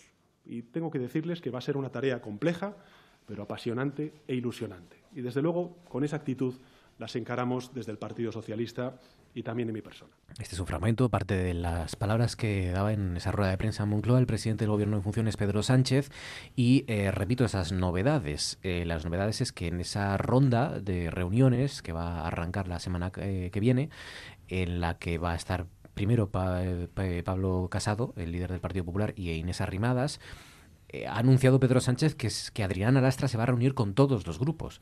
Todos los grupos son todos los grupos. Y en todos los grupos está Vox incluido y, y que él mismo ha dicho va a hablar con todos los presidentes autonómicos, lo que incluye a Adrián Barbón, por supuesto, y a Quim Torra, al presidente de la Generalitat de Cataluña, con lo cual esa es la, la gran novedad, ¿no? Que en la ronda de consultas y de reuniones va a estar incluido Vox y que eh, va a estar Torra en esa ronda para lograr la, la investidura y por eso Pedro Sánchez se va a reunir con, con los presidentes autonómicos o va a hablar con los presidentes autonómicos. Eh, antes de todo esto, antes de que conociéramos el resultado de la, de la ronda de, Felipe VI con, con los representantes y portavoces de los eh, partidos y políticos, eh, sabíamos que Iglesias se resignaba que la investidura se retrasara hasta enero. Decía Pablo Iglesias, nos gustaría que fuera pronto, pero eso no depende de nosotros. Eh, escuchamos también a Santiago Abascal criticar que Sánchez no haya llamado a su partido, precisamente, ¿no? Ha dicho, estamos ante una anomalía política teniendo en cuenta que Sánchez no convoca a Vox, que es la tercera fuerza. Y también esta tarde escuchamos a Teresa Mayada, ya aquí en Asturias, al líder del Partido Popular, preguntarle a Adrián Barbón si está de acuerdo con llamar conflicto político al, ha dicho Mayada, chantaje de los independentistas. Y con todo eso os pregunto, ¿habrá gobierno en enero? ¿Hasta cuándo tendremos que esperar? ¿Debe presentarse ya Pedro Sánchez? ¿Qué precio pondrá Esquerra a, a su apoyo, a su abstención? ¿Qué estará dispuesto a aceptar el PSOE? ¿Y qué suponen estas dos novedades? La reunión con Vox y la reunión con Quim Torra. Claro, era un poco extraño que se estuviera reuniendo con el partido y con Esquerra y no se reuniera con el presidente de la Generalitat, ¿no? Sí, yo creo que es una manera de demostrar el empeño que ahora tiene en formar gobierno, ¿no? porque mm, había una duda, ¿no? Eh, creo que bastante razonable de que la vez anterior no había un verdadero empeño en formar gobierno, porque hay que recordar que las, las entrevistas que había entre, entre el PSOE y Podemos tampoco era algo muy frecuente, es decir, que no se estaban reuniendo siempre, no eran unas reuniones en las que hubiera una sensación de que querían llegar a un acuerdo a, a toda costa, y era el propio Pedro Sánchez el que dejaba las cosas estar. Entonces, ahora, desde el primer momento, está haciendo lo contrario, recordamos la rapidez con la que que se reunió y llegó a un acuerdo con, Pablo Iglesias y entonces en este momento él quiere que quede claro mm, ante toda la ciudadanía que él sí tiene un empeño real en, formar gobierno y que quiere que quiere hacerlo. Luego, claro, el problema son los plazos y es importante que tenga ese empeño porque la alternativa, todos sabemos que son las terceras elecciones, y yo estoy convencida de que no es un escenario eh, que deseen ni él ni la mayoría de los partidos, porque mucha gente piensa que el PP tiene posibilidades de crecer. Yo creo que el PP podría crecer un poco a costa del Partido Socialista, pero un poco, ¿cuánto? Dos, tres eh, escaños donde realmente podría ganar escaños sería si, si pudiera digamos, ganarle terreno a Vox, pero eso en este momento no es posible porque Vox no ha tenido el desgaste que debería tener. Necesita tiempo para, para el desgaste, para que Vox, Vox se desgaste. Por mucho que los líderes de izquierdas quieran ponerlos en evidencia sobre tantas cuestiones que, que merecen ser puestos en evidencia, no hay un desgaste real porque no ha habido tiempo. Entonces, eh, es que no se ve, serían los únicos beneficiados. En realidad, muy probablemente, si hubieran las terceras elecciones pronto, los únicos beneficiados iban a ser Vox, con lo cual creo que todos van a hacer todo, van a hacer lo posible para que no ocurra.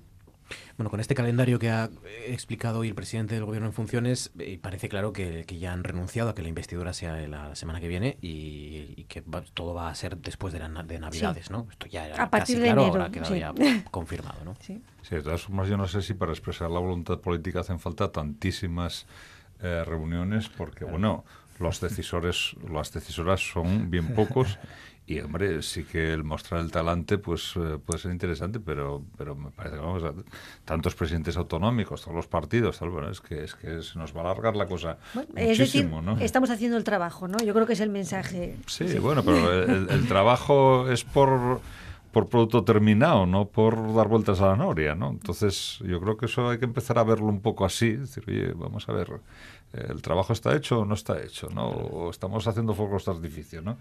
Y creo que hay que empezar a ver un poquitín esto que decías tú del desgaste. Yo creo que, que es importante que, que, la gente vaya viendo cosas, ¿no? Y, y, realmente yo coincido con lo que decías, ¿no? Lo anterior no fue una negociación, fue simplemente un, un dejar pasar el tiempo y ir a unas segundas elecciones en las que se pensaba que había algunos hechos que, que podían rendir más en votos, ¿no? Pero bueno, ahora la, la cuestión yo la pondría en algo que todavía no se ha dicho aquí, ¿no? Es decir, eh, ¿cabe la posibilidad de que eh, en un momento dado, por ejemplo, Ciudadanos cambie de tercio, eh, y no me gustan los toros, pero es la expresión que me sale ahora, y eh, actúe, por ejemplo, hoy lo pedía Casado, ¿no?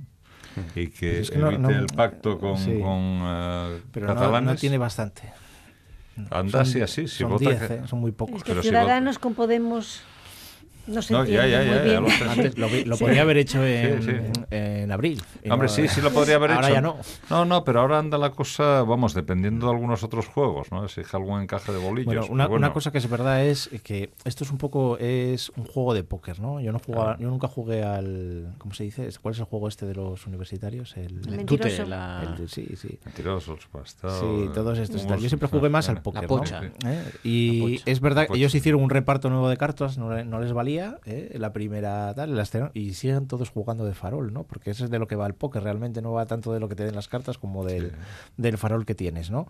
Si a PP y Ciudadanos les parece un tabú eh, inadmisible que el- este gobierno, con el recuento de votos que hay, con el reparto de escaños, eh, se apoyen los independentistas, la solución es facilísima, que es que se abstengan ellos, no hay más, no hay vuelta de hoja.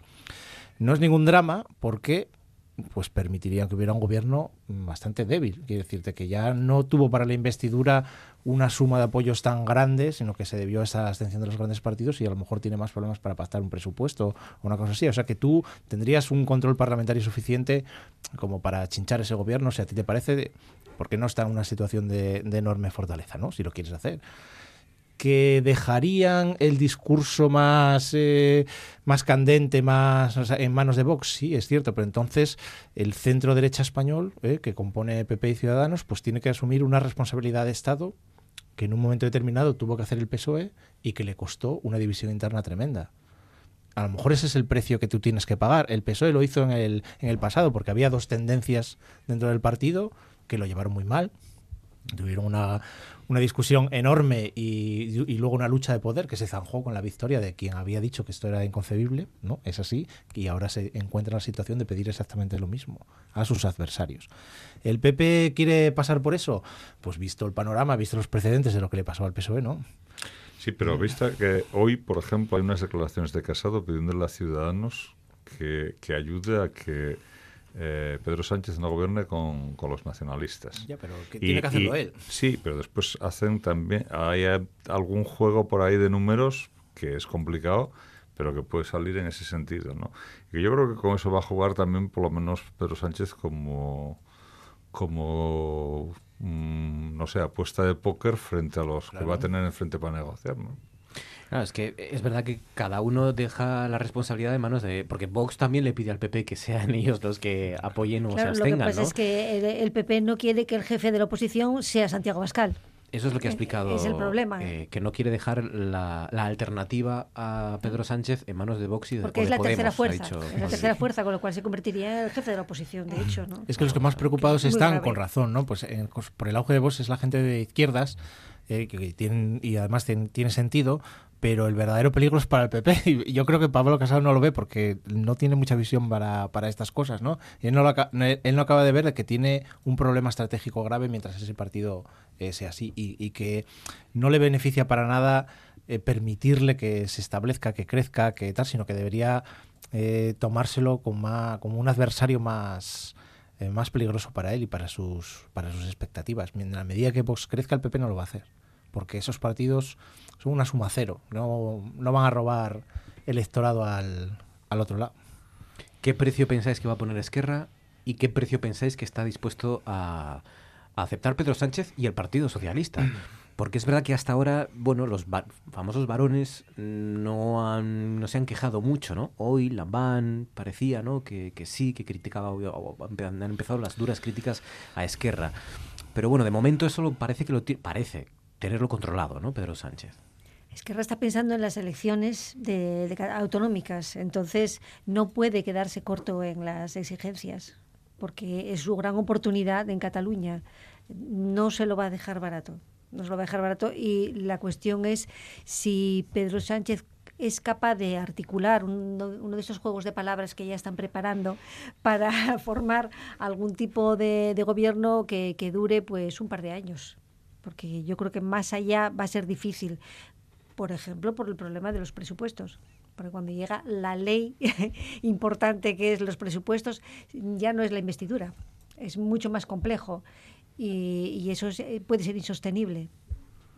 Lo que pasa es que es verdad que tiene bastantes alternativas, ¿no? Porque está todo tan ajustado que, que incluso dando por hecha o dando por conseguida dentro de unas semanas la abstención de Esquerra, eh, al final es verdad que también te tiene que tiene que raspar de todos los sitios, ¿no? Tiene que yo, no creo que Esquerra, es que yo no creo que quiera que haya unas terceras elecciones y sin embargo es probable que Torra y Junts per sí o una parte de ese partido sí lo sí lo quiera.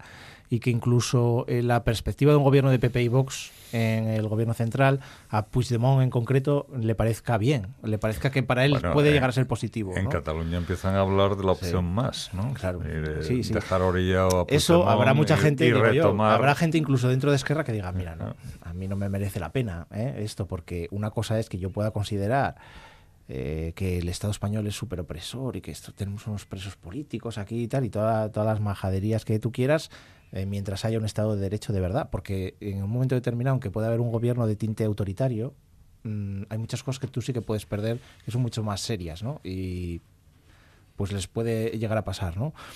Eh, ¿A qué está dispuesto a ceder, decías tú?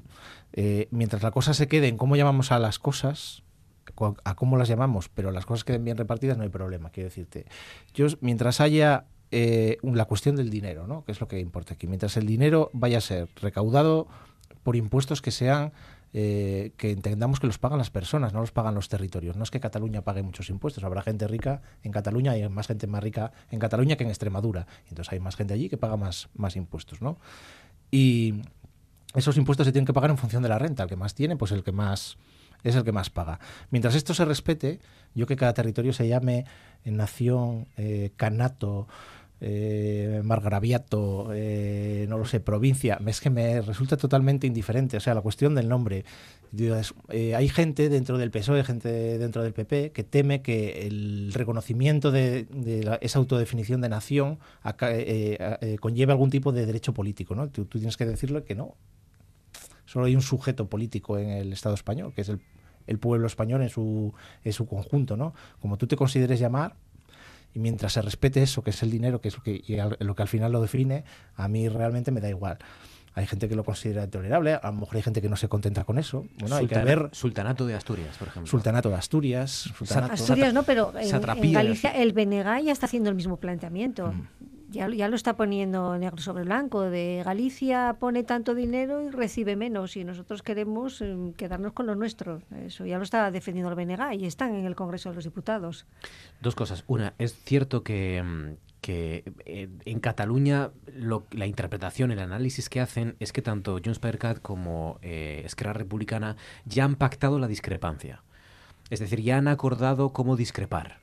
Eh, ya han hecho una especie de acuerdo en el que, bueno, tú no me riñas mucho por esto, por, por abstenerme o por apoyar a Sánchez, y yo no te riño mucho por otras cuestiones. Y, el, y, lo que interpretan esto, entre otras cosas, porque uno de los, eh, de los síntomas es que hoy eh, Junts per Cat ha retirado una moción que era muy crítica con, con Esquerra, o que podía ser muy crítica en el futuro con, con Esquerra en el propio Parlamento eh, catalán, ¿no? Entonces, la, la interpretación que hacen es que hay una especie de pacto de no agresión entre Esquerra y Junts per que puede ser otro de los, eh, de, de los puntos a favor de que Esquerra ter- finalmente se termine absteniendo, termine apoyando. Pero bueno, ya digo que es hilar así bastante fino. Quedan cuatro minutos para llegar a las 11. ¿Algo más? Bueno, no, simplemente que la verdad que la complejidad de lo de Cataluña es, es inmensa y yo no confío en que tengan ningún acuerdo entre, entre ellos, desde luego. Esto va a ser una sorpresa tras sorpresa y lo que sí me ha llegado a mí de la gente en Cataluña es que hay una cosa muy clara, que los que están presos están presos y pobrecitos de ellos porque por más que aparentemente los defiendan, esa no es la cuestión. ¿eh?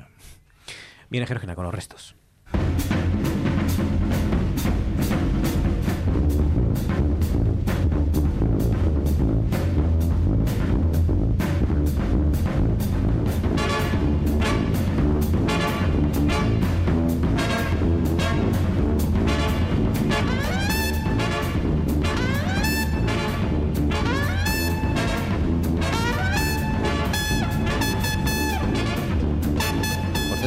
Dicho que dos cuestiones les iba a decir, o que iba a añadir. Eh, una la dije, la otra me la he guardado para que estuviera aquí Georgina Fernández. Georgina, buenas noches otra vez. Hola. Porque es verdad que antes dijimos que, hombre, está bien que mm, se deje turno de preguntas y que eh, se concedan ruedas de prensa como son, como han sido toda la vida, que es con turno de preguntas, pero dicho esto, ha terminado Pedro Sánchez y, y, bueno, los compañeros que estaban ahí en la sala de prensa de Moncloa han mostrado su disconformidad porque solo han tenido dos turnos de preguntas.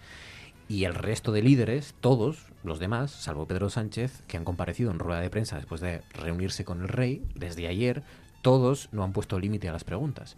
Sin embargo, Pedro Sánchez solo ha dejado dos turnos de preguntas. Es que está muy ocupado. Claro. Es que a él no le gusta, ¿eh?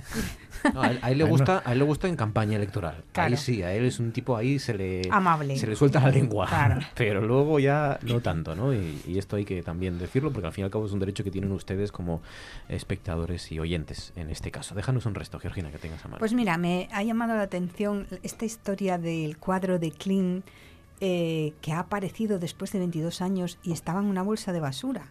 Resulta que era el robo, bueno, pues del siglo, no sé, pero mm, era un robo muy importante porque era un, un Klein, retrato de una dama, eh, desapareció hace 22 años, eh, además muy misteriosamente porque apareció una huella en el techo del museo como para indicar que había marchado el, subido el ladrón por una claraboya.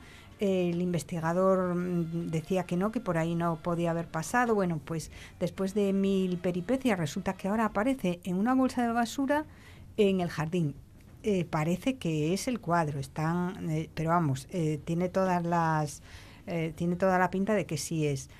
Y además es un cuadro muy mm, con misterio también porque debajo de ese cuadro se había visto que había otro que había desaparecido y que era eh, posiblemente una, mm, un antiguo amor de Clint que falleció y entonces al fallecer él quiso borrarlo también pues para que no le diera pena, no sé. Bueno, esto es además, bueno, eh, también hubo otra peripecia porque por lo visto hace X años, hace unos 5 o 6 años, o 10 me parece, eh, apareció también otro, mm, otro cuadro que pensaban que era él y luego se dieron cuenta de que era una falsificación.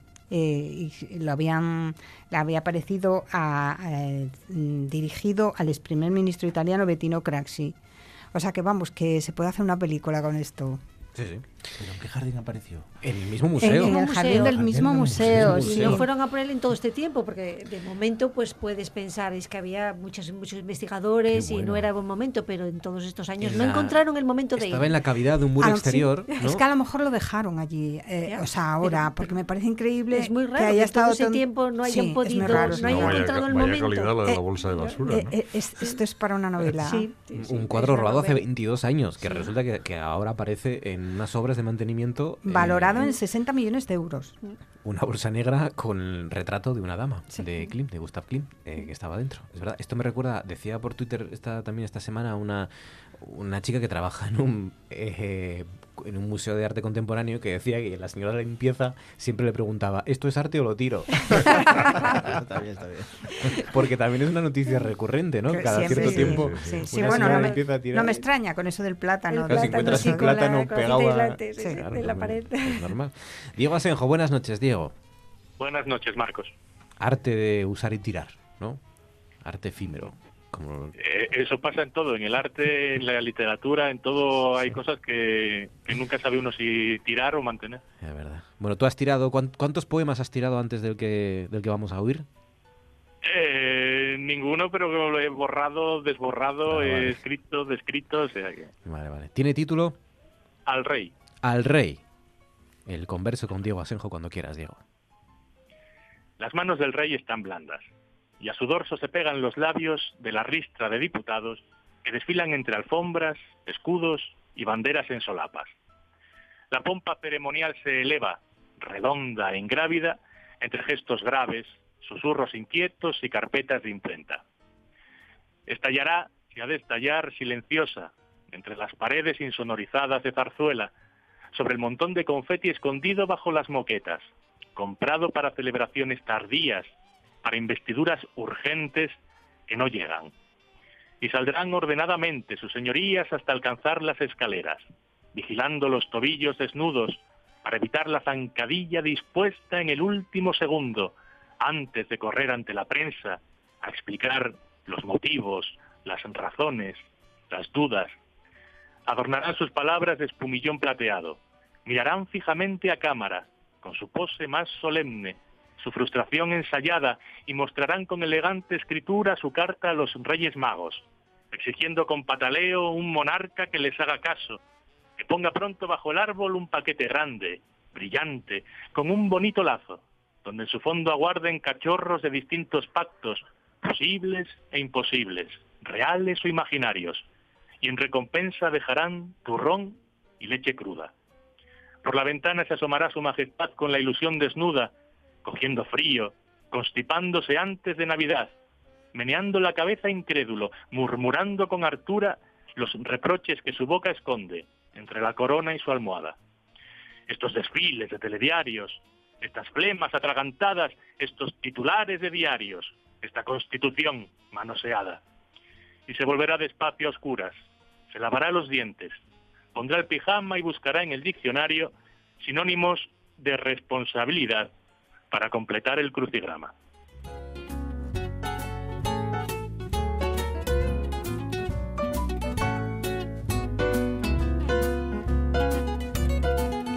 El converso con Diego Asenjo. Es la época de las cartas ya, hay que echar la carta de los reyes, ¿no? No estamos ahora Hay que en... darse prisa. Yo ayer estuve en una tienda que ya tenía un buzón para que la gente mandara su carta. Claro, claro, claro, hay que hacerlo con tiempo para que no se les acumule el trabajo también a sus majestades. Diego Asenjo, cuídate, gracias. Un abrazo. Por cierto, nos riñe Georgina Purivitienes. Dice, perdonad, he trabajado mucho como cajera, actualmente en verano en Mercadona, y ayudo a embolsar a todo el mundo bien y con celeridad, sin meter prisa. Pues qué pena que no me toque a mí nunca. Y no os cuento cómo está el Mercadona de la Villa en verano, dice. Pues hay que ir a la Villa a hacer la compra, Ah, solo te- porque Puri nos bueno, coloque... Es que todos los días me viene un poco mal, pero Es que la, bueno. la cajera que, que te, que te mete las cosas en la bolsa son, son genios de, del Tetris, al final, porque es un Tetris, ¿no? Y Sí, dices sí, tú, no, te- no está ¿Cómo acostumbrado. cabe eso dentro, no? Ya. Hasta aquí nuestro consejo de actualidad. José Alba Alonso, Luis Ordóñez, Azucena Álvarez. Gracias a los tres. Gracias a vosotros.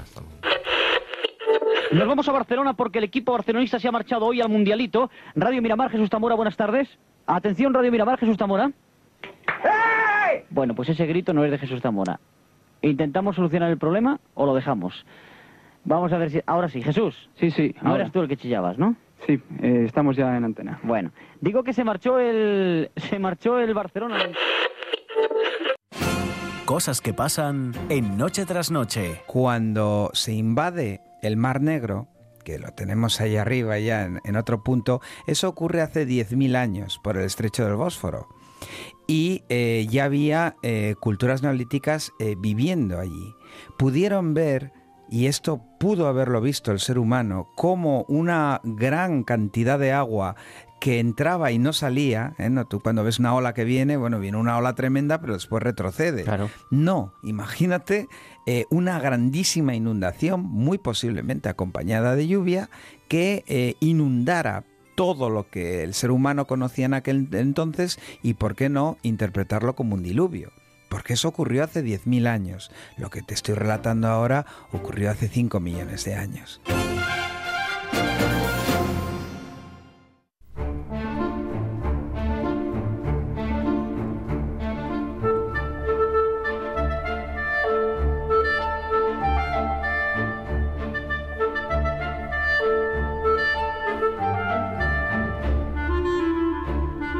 ¿Sabes que me he acordado de ti hoy? ¿Y por qué? Me he acordado de ti hoy por lo de los apellidos. Esta teoría tuya que, que impactó aquí. Recuérdamela, por favor. Esta teoría tuya de los apellidos, de democracia con apellido, de Ah, sí, libertad sí. con apellido. Sí, sí, sí. Eh, y me he acordado por esta historia del Tsunami Democratic Ah, en claro. Cataluña, que quieren hacer una serie de performance, ¿no? Qué bonito. Eh, para, Yo soy, a mí me gusta mucho esto, Sí. las cosas que hace Tsunami Democratic. Para porque boicotear. siempre con las sonrisas. Sí, claro, para boicotear el clásico, con muchas sonrisas, pero para boicotear el clásico. Y, y claro, y es que eh, hemos llegado a normalizar que un tsunami sea democrático. o Claro, sea, efectivamente. Y, y- y es que, ¿qué será lo próximo? O sea, un tsunami, Mira. que un tsunami, algo tan destructivo como un tsunami que pueda ser, ¿qué será? Holocausto democrático. A mí O el, sea, a mí el ¿qué será lo tsunami, próximo? eh, el tsunami democrático este me recuerda mucho al comportamiento anglosajón y te voy a explicar por qué. Porque los anglosajones, si tú paseas por cualquier calle de, de una gran ciudad, Londres por ejemplo, eh, te dicen, no, son todos muy educados, ¿eh? son muy democratic, pero el empujón te lo llevas. Es decir, Sí. ellos te dan, voy a decirlo, ellos te dan la hostia y luego te dicen, pardon, ¿eh? ¿Eh? Sí. sorry, tal, pero tú la hostia te la llevas. Es decir, no intentan nada por evitarla. Pues una amic democracia es lo mismo. Sí, Somos sí. democratic, pero ah, eh, el Pero te, lo vas a llevar. para casa. Déjame que te cuente dos cosas. Sí. Espera, espera, So- Sharon Calderón, buenas noches. ¿Qué tal? Buenas noches. Cuéntame dos cosas. Déjame que te cuente, deja que te cuente dos cosas con respecto a lo que habéis estado hablando en la tertulia, porque yo os escucho, os escucho.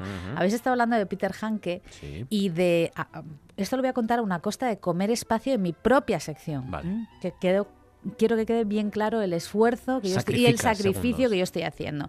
Habéis estado hablando. Peter Han, que ha sido cuestionado porque eh, fue apoyó a Milosevic, y entonces, claro, pues hay que leerlo, hay que leerlo. Entonces, claro, esto te pone en la línea esta de la que hemos hablado de lo políticamente correcto, si lo leemos, si no lo leemos, y de repente he recordado una anécdota con respecto a Agatha Christie. ¿Sabes que Agatha Christie escribió en 1939 un libro que se tituló Diez negritos? ¿Que puede haber título más políticamente incorrecto que ese hoy en día? Probablemente no. Pero lo seguimos llamando Diez negritos. Y muy bien, yo soy partidaria de mantener el título Claro. original.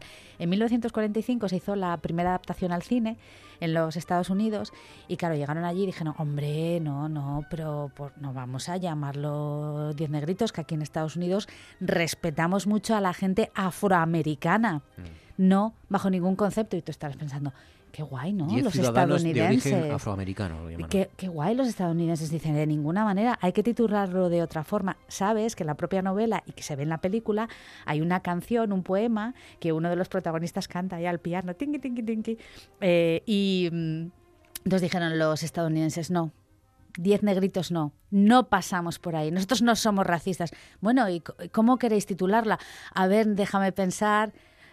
Diez pequeños indios, porque los indios nos da lo mismo. Y cambiaron, y cambiaron el texto por de diez negritos por diez indios, porque con los, con los negros sí, pero los indios nos da como que nos da lo mismo todo. Lo Entonces, los- lo de los- a los negros ya empezamos a, a respetarlos. Los indios no los Los indios, nunca. que eso, que esta gente, esto nada. Entonces, para que veamos que esto de lo políticamente correcto eh, eh, es, es- se puede contextualizar temporalmente, es decir, que no nos creamos que esto es universal, ¿no? Sí, que ha tenido sus épocas y sus momentos.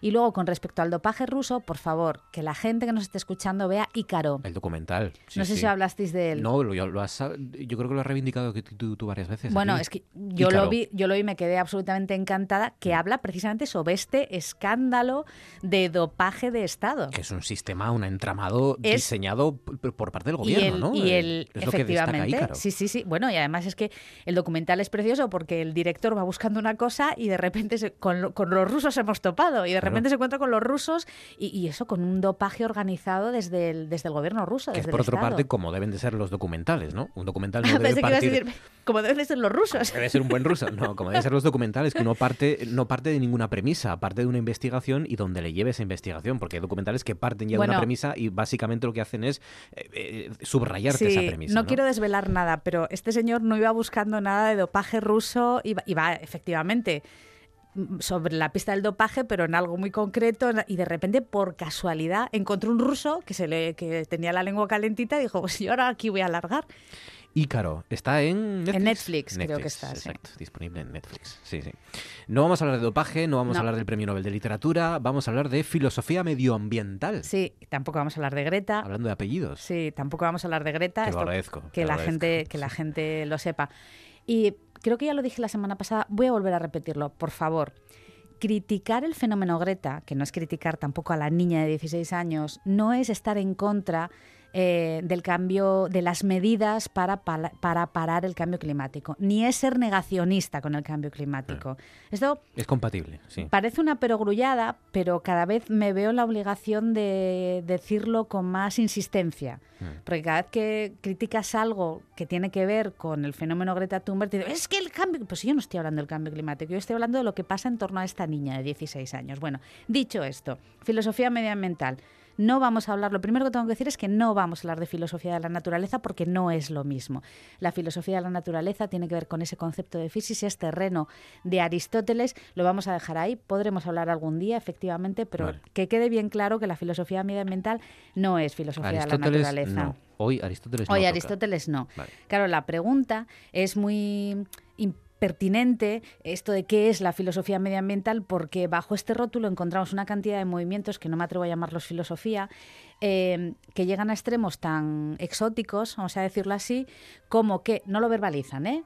Bueno, alguna, algunos sí lo han llegado a verbalizar, como que mm, la especie humana es tan dañina para la Tierra, para Gaia, para el medio ambiente, que lo mejor que podemos hacer es desaparecer. Somos un virus. Somos, bueno, la teoría de Margulis, ¿no? De- Efectivamente, de Margulis. efectivamente, el Lynn Margulis, eh, que otros han aprovechado. Y, y, hay, y esto para que veas que yo no me lo invento, porque va a exagerar, eres una exagerada, que estás todo el día. No, no, no, no. Os voy a leer párrafos sacados de artículos de autores muy conocidos. ¿eh? La naturaleza tiene cáncer y el cáncer es el hombre. Toma ya. O sea, esto se dice así, tal y como yo lo he dicho. Otra, Levi Strauss. A pesar de que nos resulte molesto el admitirlo a la naturaleza, antes de que se piense protegerla para el hombre, debe ser protegida contra el hombre.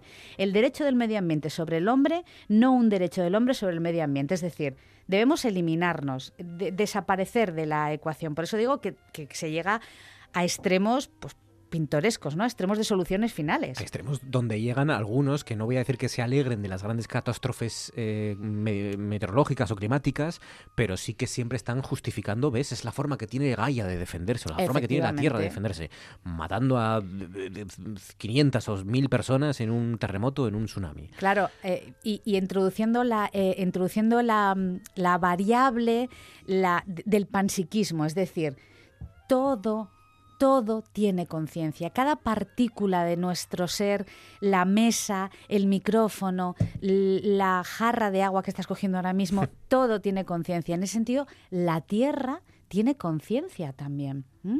Entonces, la Tierra es un ser vivo en sí mismo, es un organismo viviente. Bueno, es una cosa complicadilla, ¿eh? Es una cosa complicadilla de, de defender. Existe una asociación internacional para la filosofía medioambiental que se circunscribe al ámbito anglosajón, porque esto de la filosofía ambiental pega fuerte en el ámbito anglosajón y en el norte de Europa, porque, mm, bueno, ahora os lo cuento en cuya página web puedes ver que ellos abarcan, atención, ¿eh? porque digo que esto de la filosofía ambiental abarca una serie de movimientos. Es algo complejo de entender porque no está bien definida, porque bajo el rótulo de filosofía ambiental encontramos, pues esto, te lo leo, una amplia comprensión de la filosofía ambiental que incluye la ética ambiental, la estética ambiental, la ontología, la teología, la filosofía de la ciencia, el ecofeminismo y la filosofía de la tecnología. Al final, esto parece un totum revolutum Cajón desastre. al que a- efectivamente al que se le ha tenido que poner un nombre y un apellido, ese nombre y ese- y ese apellido ha sido filosofía medioambiental, pero salvo la preocupación por el medio ambiente resulta eh, difícil ir más allá para encontrar un hilo conductor razonado y razonable. Tengo la sensación de que cada vez que hay un grupo de gente pensando y no sabemos muy bien cómo llamarlo, podemos filosofía. Efectivamente, ya, claro, claro. Y de ahí el desprestigio de la filosofía en muchas Filoso- ocasiones. claro, ¿eh? claro, claro. Y sobre todo, si no se entiende, entonces es filosofía. No voy a desvelar. sí, sí, es, es verdad. Eh, mm, alguien, alguien relacionado con este programa, no voy a dar nombres, me mandó un enlace de una- un artículo de un periódico en el que una chica se presentaba como la nueva, digo chica porque era muy joven, no lo digo en sentido despectivo, eh, por favor, vamos, faltaría más la presentaban como la promesa de la filosofía española. Entonces yo me puse a leer el artículo y le contesté a esta persona, oye, yo no entiendo nada de lo que está diciendo esta chica. Son, para mí son respuestas muy eruditas, es decir, te, te daba una cantidad de datos, y de, pero era, yo no entendía nada de lo que estaba diciendo. Y esta persona me dijo, menos mal, porque yo pensé que era yo sola. Y muchas veces se confunde con fi- filosofía con vomitar erudición, y esto no es así. Mira, vamos a, vamos a escuchar un audio. Ecoco, ecologista y artista, número uno en las listas, la reina del pop.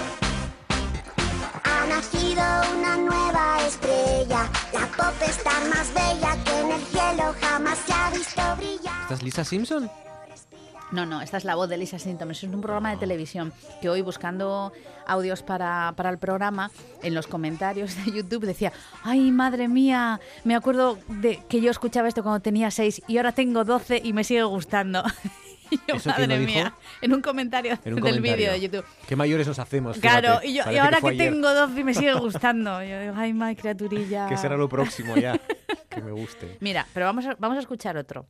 Verás, ¿eh? Mira, escucha. my home, my place, ¿Sabes quién es, a capricious anomaly in the sea of space. Le conoces. Planet Earth, are you just floating by a cloud of dust, Porque es insufrible. a minor globe me about to bust, ¿Es Michael Jackson? Es a Michael piece of metal Es Michael Jackson. bound to rust, En el álbum. Desde el a allá. speck of Bueno, matter ya, que ya. in a mindless void. Que digo Asenjo me perdone, pero es que es Michael Jackson y poesía. O sea, esto para mí es, un- es- mucho- esto es demasiado. demasiada sensibilidad Esto para es ti. demasiada sensibilidad para mí, efectivamente. Esto es un poema que le dedica al planeta Tierra. Voy a hablar así. Que le dedica al planeta Tierra y que está incluido en el disco This Is It. Pero se está dirigiendo, además, personalmente. Sí, sí, a- planeta Tierra. Tan bonito, tan precioso que eres. Y yo Planeta Tierra, Michael Jackson, Michael escuché Jackson, esto y dije, y dije, pero, pero ¿por qué todo lo relacionado con el medioambientalismo es tan cursi? Es que yo creo que to- casi todo tiene que ser cursi hoy para tener éxito. Efectivamente, esa Eh, fue. Pues mira, me alegra que ¿verdad? digas esto porque esta fue la siguiente. este- Yo me hice esta pregunta y esta fue la respuesta que me di. Todo tiene que ser cursi para que tenga éxito hoy en día. Efectivamente. Esa sensación da. Eh, Seguimos hablando de la filosofía medioambiental la Sí. semana que viene. Venga, seguimos y sí, además nos queda lo mejor. Nos queda la ecología profunda y el ecofeminismo. El ecofeminismo. Aquí lo dejo. Vale. Se puede ser feminista y ecologista. y ¿Cómo que se puede? cosas. Se debe. Se debe. Bueno, no lo digo yo, eh, lo de que se debe, lo dicen las ecofeministas. Vamos allá.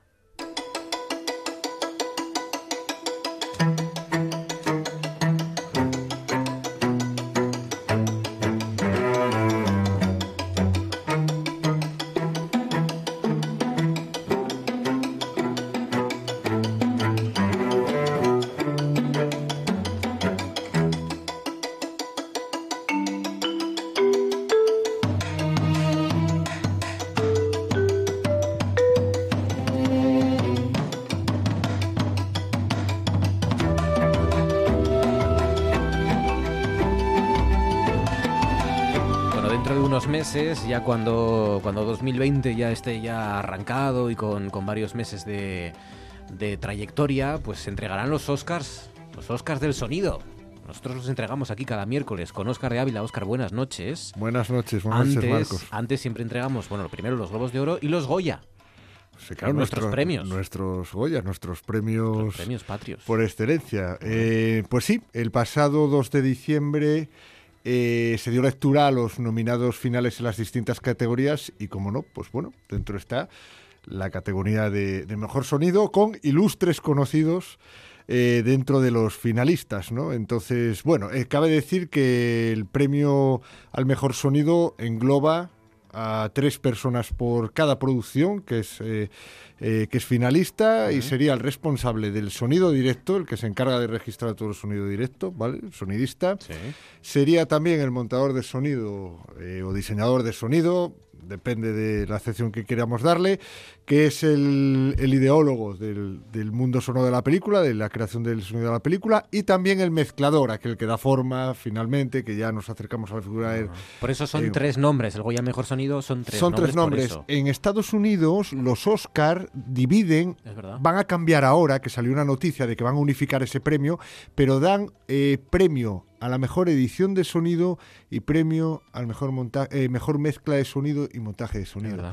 Eh, entonces lo derivan en una categoría más, pero ha salido la noticia esta semana que van a unificarlo como hacen Como aquí en Goya. España. Sí, como Mejor Goya. sonido y pa'lante, y Sí, es que a veces las líneas difusas entre, por lo que te comentaba, de montaje, diseño de sonido, mezcla, sonido directo, eh, lo pretenden meter en, en una categoría como pasa en los Goya, ¿no? Pues bueno, paso a la lectura oficial de lo que son los candidatos y nominados finales, las cuatro películas, ¿no? En primer lugar tenemos a Quien Hierro Mata, y tenemos eh, como finalistas al sonidista David Machado, ganador en 2016, al gran Gabriel Gutiérrez, uno de los diseñadores de sonido más laureados de, de este país, ganador en 2018, y Yasmina Praderas como mezcladora, ¿no? Estos son los finalistas por A quien hierro mata, que es la película de Paco Plaza con Luis Luis Tosar, Tosar, Luis Tosar de protagonista, sí, es de acción, Mm. es- él es un enfermero, es un cuidador de una residencia y se mezcla ahí una historia de narcos, un sonido muy, muy dinámico, de acción, con muchos altibajos, es muy interesante, ya hablaremos de él con un trabajo de Gabriel Gutiérrez y su equipo fantástico. La siguiente película, Dolor y Gloria, la nueva película de, de Almodóvar, y tenemos aquí a Sergio Burman, que es uno de los sonidistas con más trayectoria de este país, que ha ganado el cabezón dos veces. También a nuestro conocido y queridísimo Pelayo Gutiérrez, asturiano de pro, tres veces ganador y también un porrón de nominaciones. Y también Marc Kors, que es con cuatro premios uno de los que más ha ganado, mezclador de regrabación, por una película de Pedro Almodóvar que, aun pensando que es una película que en cuanto a la construcción sonora puede ser irrealista, hiperrealista, bueno, tiene ciertos elementos eh, dentro que pueden hacerla merecedora, pero bueno. No es el sonido lo que más destaca de Dolor y No, Gloria, eh, las películas de Almodóvar no, quizás eh, la banda musical con Alberto Iglesias es la que más eh, sobresale o la que más le hace llegar al Pero no público. en estamos hablando de eso, no sonora. estamos hablando de la banda sonora, estamos hablando de otra No, cosa. estamos hablando de- del sonido, ¿no? Del sonido, ¿no? De la creación de la banda de sonido, ¿no? Y luego tenemos La trinchera infinita, eh, que es de los, de los mismos directores de L'Oreal, que, que en su momento pegaron, pegaron mucho a nivel de muchos festivales y tuvieron mucho reconocimiento, y de Andia también. Andía, es verdad. la historia del gigantón Sí, sí. vasco, Magnífica. que es eh, Garaño Goenaga y Arregui, ¿no? Que mm, eh, es la primera vez que firman ellos tres la película y han hecho un trabajo exquisito eh, con Antonio La Torre protagonista eh, y los finalistas son Iñaki Díez en el sonido directo, eh, con Alazne Amestoy, los dos, Santi Salvador, que repite nominación eh, no del año pasado, de hace dos años, con Andía eh, como montador de sonido y diseñador de sonido, y Nacho Rollo Villanova también, que ganó en 2012 por No habrá paz para los malvados como mezclador. ¿no? Y la última finalista sería Mientras dure la guerra, la nueva película de Amenábar, que bueno, quiere resarcirse un poco de su última película de regresión, que partía con mucho, eh, con mucho ímpetu de cara a las nominaciones y se quedó con cero sí. y guardaba un trabajo sonoro hecho también por su diseñador de sonido, que repite en estas nominaciones, don Gabriel Gutiérrez, que ya ganó en 2018 por Verónica. En una película que, bueno, eh, todo el mundo que la haya podido ver tiene un tratamiento y escuchar tiene un tratamiento de sonido fascinante porque juega muy bien con las acústicas de la ciudad de Claro. Salamanca, los discursos en off, también eh, el tema de, de los disparos como lejanos que se oyen, que es como sonidos metafóricos que corresponden a los fusilamientos. Y Unamuno le decía a su amigo, no, no, esos disparos que se oyen son de cazadores, ¿no? Y realmente a mí me dijo Gabriel, el diseñador de sonido, que eran disparos de cazadores que los habían montado ahí, pero Madre metafóricamente representan a esos fusilamientos que se empezaban Claro, claro, a, claro, claro. a- que, que el régimen, bueno, el régimen el- eh, se empezaba el, Sí, sí, las la- tropas de Franco empezaban a realizar allí en Salamanca, que fue el cuartel general durante, durante los comienzos de la, de la guerra, ¿no? Durante la Sí, sí, es el sonido, el sonido tiene esa capacidad de Y modificar las que es una, es percepciones. una película ¿no? efectivamente en la que el eco que tenga la voz en, en el contexto es, eh, eh, es im- imprescindible, claro. Es para Claro, entender lo que está sucediendo. Sí, a mí me No es lo contaba- mismo hablar en el Paraninfo con el gran discurso que es con el que cierra la película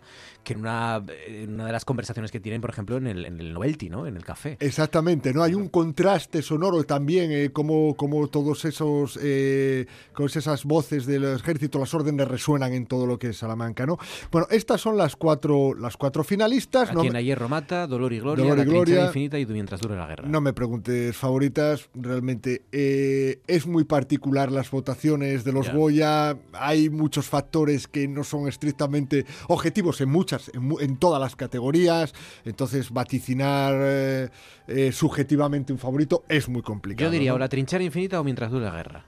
Mm, sí, vale, me voy a mojar, ¿eh? me voy a mojar, podría ser mientras dure la guerra y a quien hierro mata. Venga, esas son las dos tuyas, vale, vale. Son vale. como dos, una de más tal, la otra es... No, no, no te fíes, que puedo fallar como una escopeta de feria perfectamente. Nunca mejor dicho, sí. Porque esto, esto es muy variable, ¿no? Y bueno, eh, ya prosiguiendo un poco con la línea argumental Escucha, del- cuando se den los premios, se entreguen, hacemos análisis de cada una y nos cuentas cosas. Sí, ¿no? o De- incluso, o incluso Vale, sí, vale, sí. vale. Además, eh, Cuando, cuando llegue la temporada de premios, que empieza ahora ya, Empieza enseguida, ahora, sí. eh, eh, Oscar de Ávila nos va a contar, bueno, pues por qué ha, ha sido premiado el, el sonido de determinada película, ¿no? Sí, sí, ¿Dónde sí. está realmente lo que no, Lo que no sabemos Sí, sí. entender, ¿no? ¿Por qué una película tiene mejor sonido que otra, al final? Que es lo que se trata Sí, en ya sección. vuelvo a repetirte que son criterios bueno, muy... cosa es que esté- Sobre todo en las sí. Me refiero porque ahí votan los académicos, no es como un jurado que, que pongas expresamente como otro festival. que lo- Es complicado, es complicado, ¿no? Por ejemplo, la- en el último programa es verdad que destacamos y reivindicamos el sonido de la Guerra de las Sí, Galaxias, que no es una película muy premiada. No, No, es, no es muy premiada, pero marcó momento, un hito. claro. Marcó un hito donde la gente, como habíamos comentado, empezó a observar el poder de los efectos de sonido en la creación de una película, ¿no? Y a lo grande como fue la Guerra de las Galaxias. Pero eh, quizás en 1930, si nos vamos a 1930, ya encontramos, ya encontramos em, lo que sería los primeros diseños de sonido, ¿vale? Y creación de efectos de sonido por parte ya de un profesional al uso, ¿no? No llegaban de, tan directamente a la gente, a los espectadores en el cine, porque el cine en aquella época, como habíamos visto, tenía un fuerte componente musical, ¿no? Y yo quería reivindicar, irme hacia 1930 y reivindicar la figura de una leyenda para mí también del diseño y, de los efectos de sonido que se llamaba Murray Spivak. Murray Spivak eh, realizó el diseño de sonido los efectos de sonido del primer King Kong que fue producido y estrenado en 1933, ¿no? Y dirigido por eh, Merian Cooper y Ernest Soesak, ¿no? En esa película no figura ningún crédito, ningún crédito homologable eh, que de diseñador de sonido o creador de efectos de sonido, pero esa película encierra eh, los efectos de sonido creados expresamente por Murray Spivak para el propio King Kong y ciertos animales que van apareciendo en la película, ¿no? Y yo he traído aquí, bueno, también decir un poco de repaso que esta leyenda que es Spivak era un afamado baterista y percusionista, que incluso eh, tiene un hueco en el Salón de la Fama de, las, de los percusionistas. Lo que pasa que su carrera paralelamente derivó en la creación de efectos de sonido para cine y sobre todo en una época de 15 años, primeros 15 años, en la RKO, en la famosa radio, emisora bueno, radiofónica que también se constituiría como estudio también de creación de sonido en aquella época, ¿no? Pues Spivak fue el encargado de crear esos efectos de sonido de King Kong, ¿no? Y vamos a y traigo una serie de efectos. Vamos a escuchar uno. Uno. ¿Te parece? Vamos a escuchar simplemente los rugidos de King Kong. El Kong original, estos son los rugidos. Efectivamente, no son unos rugidos grabados directamente a un Kong enorme que ahí directamente en el micro, no.